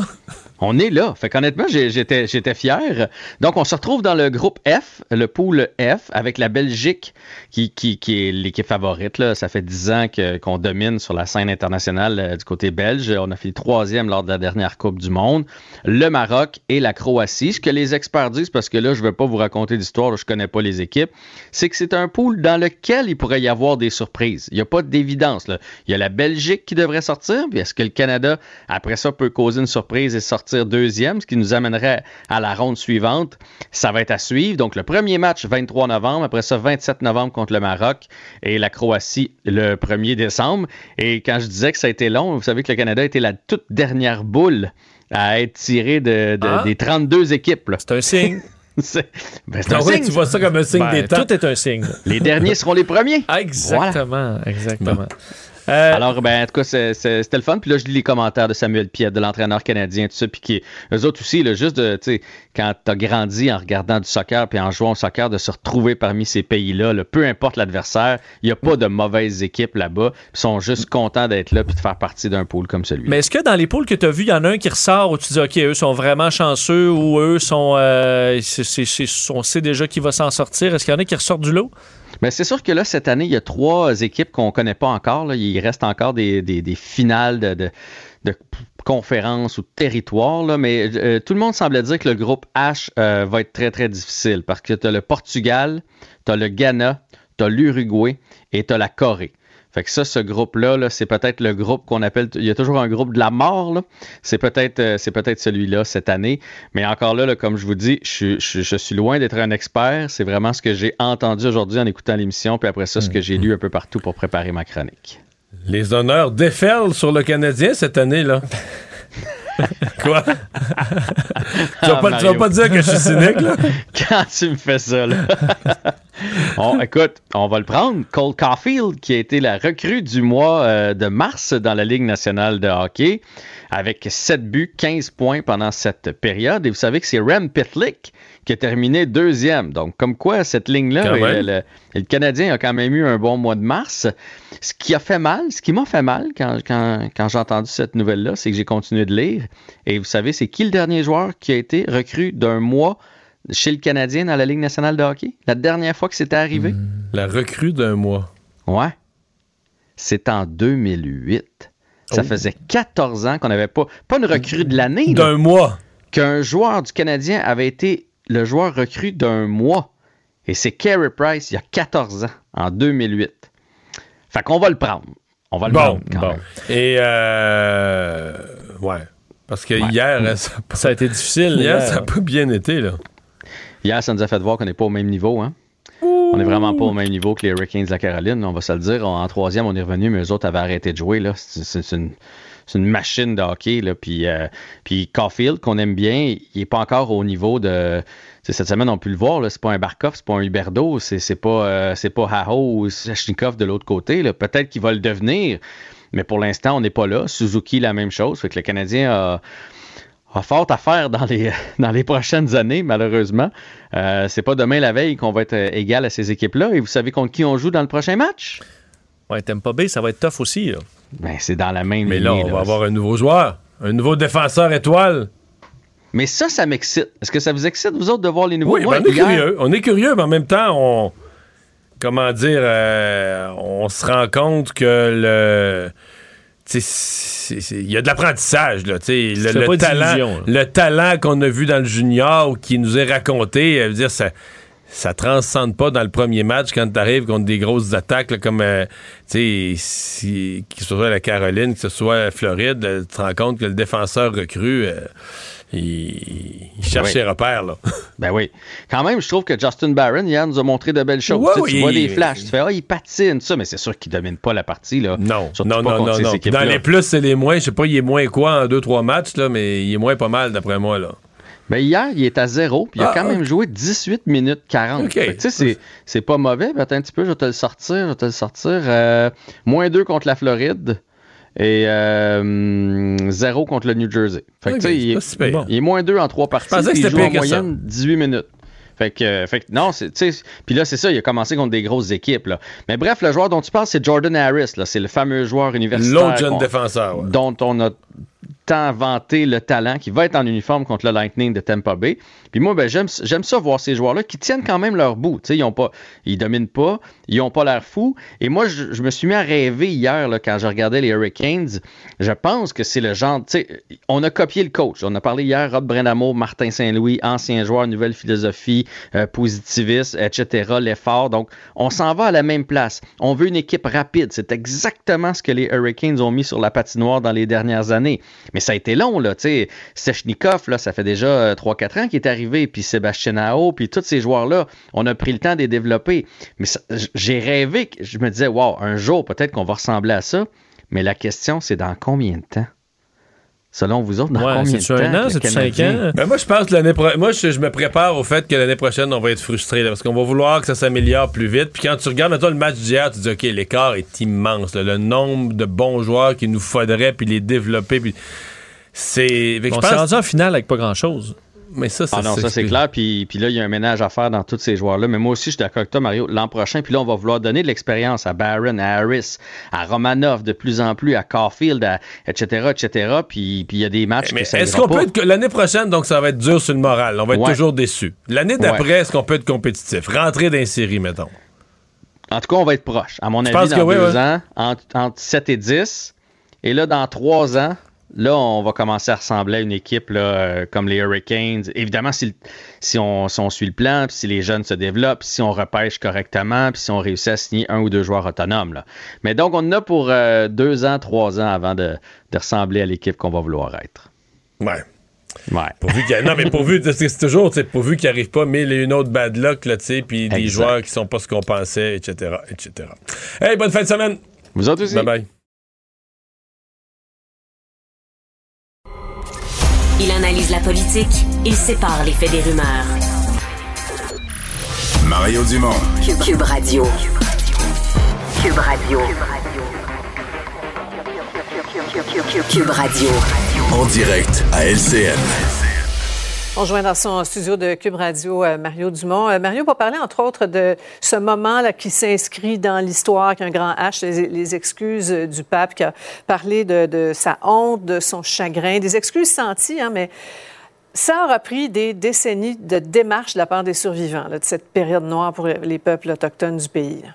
Oui, ça a repris évidemment la découverte à Kamloops. Qu'on le veuille ou non, euh, le fait de ces, nouvelles, ces nouveaux équipements technologiques qui permettent de sculpter le sol, de prendre conscience mm. là, de la présence d'enfants enterrés, c'est triste à dire, mais c'est ce concret qui a redonné un autre coup d'éveil, ramené le dossier ouais. à l'avant-scène euh, ici euh, au Canada, euh, permis de redemander ce rendez-vous au Vatican je veux dire quand même une chose. D'abord, les excuses ont été fort bien faites. Deuxièmement, je pense que, Mm-hmm. que le pape annonce qu'il va venir les porter ici en sol canadien.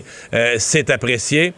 J'ajouterais aussi que les gens, ils ont passé la semaine. hein. Ils étaient 32 représentants, 175 en tout, là, avec des accompagnateurs, des adjoints, des gens qui étaient avec eux. Ils étaient 32 représentants officiels des communautés autochtones. Ils ont été quand même bien reçus. Ce que je veux dire par là, c'est pas comme si, tu sais, des fois, euh, faut que tu t'excuses, mais tu reçois les gens 15 minutes à l'agenda, peu ça sonne un peu comme pour se débarrasser. C'est pas ce qui a été vécu au Vatican. Ils ont été rencontrés d'abord chacun à leur tour, les Métis, les Inuits, les Premières Nations. Ils ont passé la semaine au Vatican, donc ils ont eu des rencontres. Euh, et ce matin, donc, une espèce de de moment pour ramasser tout ça, l'audience publique, et formuler de la part du pape François, de formuler les excuses euh, en bonne et due forme. Euh, ce matin, ça a été, on parle de près de deux heures la cérémonie, donc on a pris le temps euh, d'écouter, d'écouter les témoignages au cours de la semaine. Euh, donc ça a été, euh, je considère qu'au Vatican, on a pris le temps de de, de, faire les choses, d'entendre le vécu, euh, de, de, vivre ça avec euh, les gens des, euh, des, Premières Nations. Donc, ça a été, je pense, apprécié. Mm. Essentiel dans le processus de, réconciliation, réparation, je pense que c'est un moment absolument essentiel, mais qui a été bien fait. Ouais. Oui, qui a été ressenti. On l'a vu plutôt là, avec tout un mélange d'émotions. Donc, on, attend sa visite possiblement euh, fin juillet. On verra. Parlons de, COVID avec euh, cette sixième vague. Euh, Mario, le masque n'a pas fini de régner sur nos vies. Là.